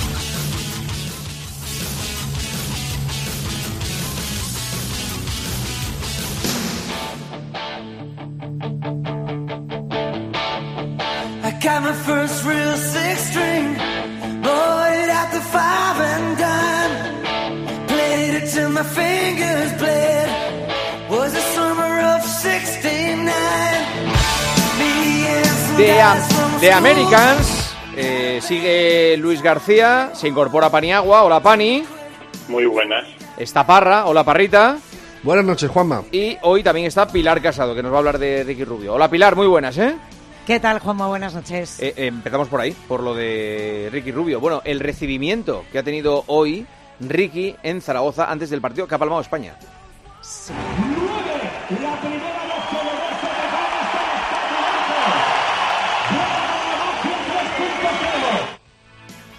Los aplausos para, para Ricky Rubio. Te los has llevado justo cuando, cuando más eh, eh, importante era. Pilar, ha sido emocionante, ¿no? Ha sido muy emocionante. Antes de eso, eh, ya esperaba un grupo de aficionados a las puertas del Príncipe Felipe y sobre todo le gritaban ánimo Ricky, ánimo Ricky, Eh, para que os hagáis una idea y si alguno pensaba que jugaría minutos intrascendentes, no ha sido así. Eh, Sergio Escariolo, que ha dicho que no cree que para nada el equipo se haya despistado con la vuelta de Ricky Rubio, pero evidentemente es la gran noticia además la buena noticia, esa vuelta de Ricky, le ha dado las llaves de la casa a falta de 4.52 cuando España perdía 64-66. Lo ha metido también en el quinteto titular, ha terminado jugando 20 minutos, 11 puntos, 5 asistencias. Él ha reconocido que estaba nervioso, que evidentemente eh, tiene que poner la maquinaria en marcha, pero quiero que escuchéis a Ricky porque después ha atendido a la prensa. Bien, casi como un rookie, muchos nervios, pero bueno, al final es baloncesto. Es como aprender a volver a aprender a, a andar en bicicleta, bueno, a ir en bicicleta y entonces, bueno, pues, pues va a costar, pero, pero contento. El amor del baloncesto siempre ha estado allí, ¿no? Se oscureció un poco y bueno, ahora tenemos que quitar un poco el polvo y, y volver a disfrutar de este juego tan bonito. Agradecido de tener esta oportunidad, eh, lástima de la derrota y, y iremos viendo. Hemos tenido la oportunidad de ganar, pero bueno, no ha sido así y ahora en Bélgica tenemos que ganar.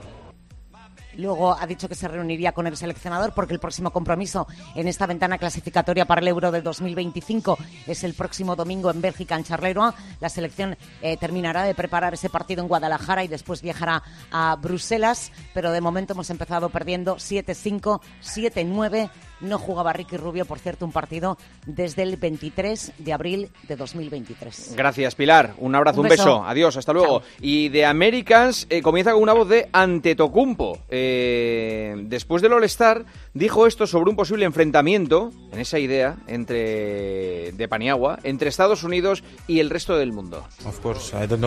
Por supuesto, no sé por qué no lo hemos hecho todavía. Hemos hecho de todo menos eso. No sé por qué. Lo hemos hecho todo juntos. Tenemos el draft, el este, el oeste. No creo que les guste hacerlo. No creo que la NBA quiera hacerlo. Hagámoslo. Yo quiero hacerlo, pero yo no soy la NBA. Yo solo hago mi trabajo. Es que eh, ya hasta Antetokounmpo lo dice Pani, eh, y más después de lo del domingo, que fue vergonzoso. Es que, es que fue vergonzoso. Lo del domingo fue bochornoso. Yo creo que el All-Star, hay voces ya, se lo decía Rubén Parra antes, fuera de micrófono, hay voces ya muy influyentes en la NBA que están pensando en quitar el All-Star. Es decir, en, en- en suprimir el All-Star y darle más preponderancia a la llamada Copa NBA, ¿no? Este, eh, esta nueva modalidad, pero sí es verdad que es bochornoso. Es decir, eh, hubo un equipo, me dijo Paco el otro día en, en tiempo de juego que algún día llegaría un equipo a 200 puntos y le digo, pues no te extrañe que sea este. Pues 200, ¿cuánto fue? ¿200 qué? 211. 211. Es que vamos. Y, y sobre todo es la sensación de que se lo toman como una pachanga, pero como una pachanga... eh, Es que no es baloncesto, no es que es una tontería, o sea, es que no Sí, tiene sí. ningún sentido, porque si fuera mínimamente una exhibición de, de otra... de- de- Es que no son los Globetrotters No, Se ha hecho- ni es- se ni nada. una semana- tontería, o sea, yo, yo lo, que me- lo que no me explico es qué hace la gente en la pista, no sé, estarán bebiendo cervezas y comiendo perritos, pero, pero hablando de otra cosa, porque ver eso no tiene ningún sentido. Y lo curioso es que ha subido la audiencia con, con respecto al año pasado. que Pero a lo mejor que por el morbo de ver a- hasta dónde llegaban los puntos. No sé, pero vamos, eh, no te extrañes, se, se ha hecho viral un comentario de Kobe Bryant de hace unos años en el que venía a decir que para él cuando era crío el All-Star era el mejor pick-up game de, o sea, de, de jugar- eh, de jugadores elegidos, el mejor partido que se podía jugar en el mundo. Las mejores estrellas, eso era el All-Star, los mejores del mundo compitiendo para ver quién eran los mejores. Pero que últimamente había sido, se estaba convirtiendo en una broma y que con todo y con eso a él le gustaba competir y en el último cuarto iba siempre a por la victoria. Ya es que en el último cuarto, es que es una broma. O sea, de principio a fin es una broma. Yo es que pienso, pi- pienso Pani, en, en los que pagan los derechos de televisión. ¿Sabes? Sí, no, no, claro. A mí, eso es un a mí me bochorno. parece lesivo para el tenedor de los derechos. Claro. Claro que sí. Porque ya te digo, o sea, hay pachangas que tú juegas y dices, bueno, pues, pero te lo tomas en serio como pachanga, ¿entiendes? Sí, sí, sí, sí. Pero es que encima esta es una pachanga donde se mofan de- del espectador. Y aún así, como dice Rubén, ha subido la audiencia, pero yo sospecho que también por el morbo de decir, venga, vamos a ver el primero All-Star, vamos a ser la testigos bufonada. del primero All-Star que pasa de los 200 puntos. Sí, sí, sí. Oye, eh, esto es muy importante, Parra. Polémica de, eh, con Doc Rivers por el mal inicio con Milwaukee. Eh, más que importante es que a mí me parece gracioso. El, tema es que ha empezado perdiendo 7 de los 10 partidos eh, que ha entrenado con Milwaukee. Milwaukee con Griffin estaba en el 70% de victorias. A todo esto, Gigi Reddick, que es un exjugador retirado que, que jugó a sus órdenes, ha cargado contra él en su podcast, que es uno de los más famosos de baloncesto de, de Estados Unidos. Ha salido el hijo de Doc Rivers, Austin Rivers, que fue compañero de Reddick, a defender a su padre y tal. Reddick lo que viene a decir es que Rivers es un poco como Xavi, que es Mr. Excusas, que cuando vienen mal dadas, él da culpas de todos menos de él. A todo esto han hecho una entrevista en ESPN y Doc Rivers, que está en el ojo del huracán por esto, ha venido a decir que él ya avisó a los Clippers de que Shai Alexander iba a ser muy bueno, cuando los Clippers traspasaron a Shai Alexander estando el de entrenador. Total, que con esta predicción, que es una de las varias que ha hecho, han empezado a correr memes como la pólvora, por ejemplo. Eh, Doc Rivers dice que avisó a los dinosaurios sobre que los meteoritos estaban por llegar. Se lo dije a la International Dino Association.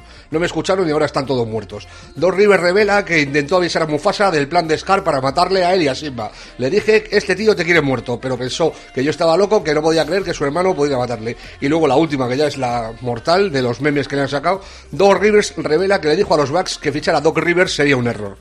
Que hasta ahora eh, en esa la clava. Vale. Eh, ¿Qué tienes que contar de alitas de pollo? Esto es el tema Ojo, favorito de eh. Senabre, Luis. ¿Por qué le trepas este tema? no, Eh, de porque hecho, no porque está- porque no está, porque no está Senabre, te ha tocado a ti, claro, ¿no? claro. No, yo soy un comodín. Vale. Soy un comodín. Y este, porque este tema no te pega nada a ti. No, No pero te he Parra- visto nunca en mi vida comer una alita de pollo. Y ni, lo, y ni lo verás. ¿No? Es, pro- es probable que nunca haya comido una y ni lo vaya a comer, no. No, ¿No te gusta gustan las alitas de pollo? Me dan exactamente igual. O sea, si voy contigo a un sitio y las pides, igual tomo una, ¿sabes? Pero vamos. Qué no, desprecio, no. tío. Nunca tomaré una alita de pollo. Nunca lo pediré yo, es como los nachos. Nunca tomo nachos tampoco. ¿Te gustan los nachos a ti? Sí, sí, a mí me gusta todo. Bueno, eso es verdad.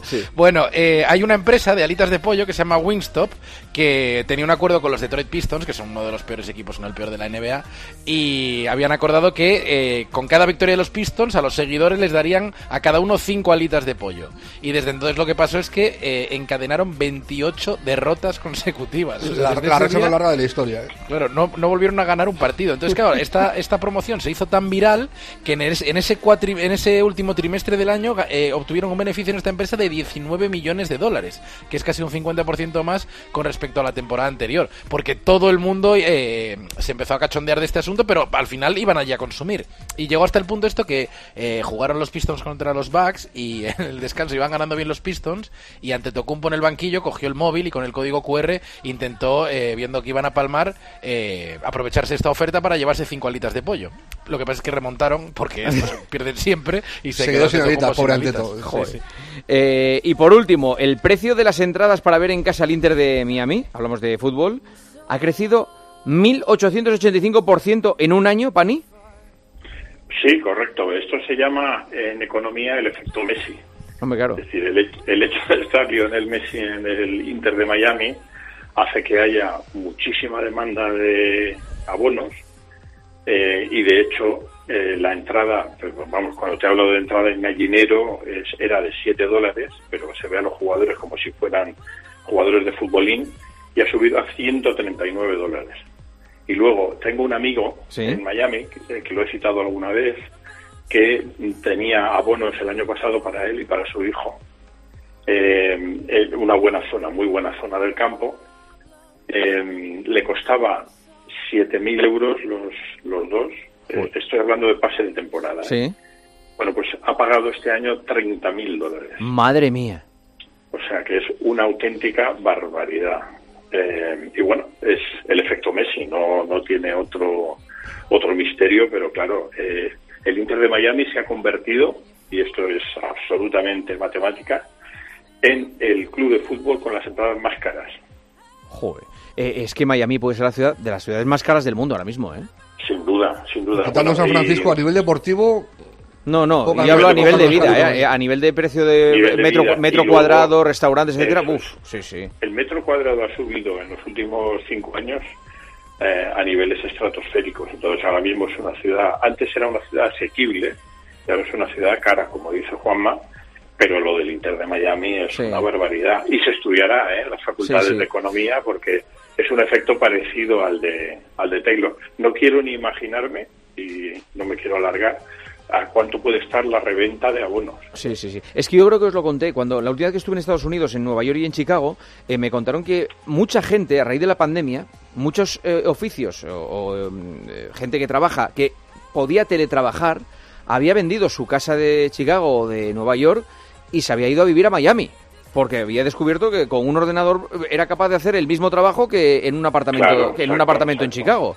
Entonces, eh, claro, todo se había encarecido mucho a raíz de la llegada de gente con pasta de Chicago y de, y de Nueva York que cambiaron su residencia. Y, y, y Chicago y Nueva York se han quedado, en algunos casos, se han quedado vacíos de, de, de- de este tipo de, de trabajos. Por, porque la gente... A San Francisco le está pasando también. Claro. Ha habido mucha gente que se ha ido a Texas y a Florida, claro. Claro, la gente busca el clima y... Por clima, por clima, claro. claro. Busca un clima suave y un clima agradecido y, y es lo que pasó. Compañeros, gracias, ha sido un placer. Un abrazo. A vosotros siempre. Adiós, Americans. Cerramos.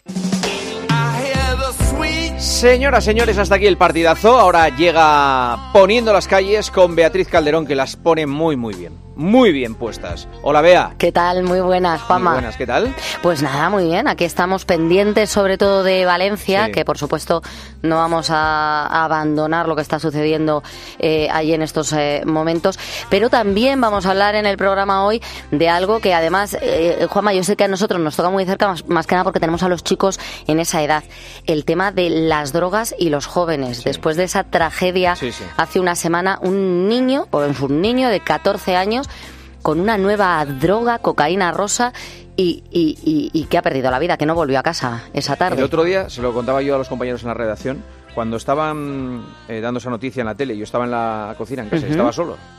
Y mientras estaba eh, cortando verdura para cocinar y tal, estaba escuchando la noticia y me di cuenta que se me cayeron lágrimas Sí. escuchando la noticia. Porque los que tenemos efectivamente niños en esas edades, te das cuenta de el peligro que corren. Cada vez que salen por la puerta de casa. Te da pavor. Claro, no sabes eh, lo que van a hacer por, por hacerse más valiente que uno, o si se van a meter en una pelea, o van a hacer una apuesta, o van a hacer una tontería, o les van a engañar.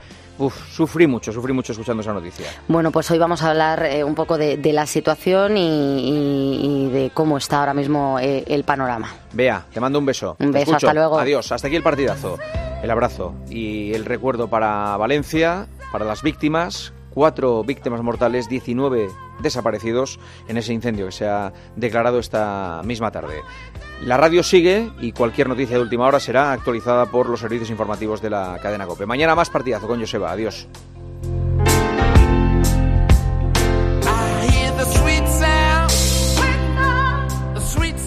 Juanma Castaño. El partidazo de Cope. Estar informado.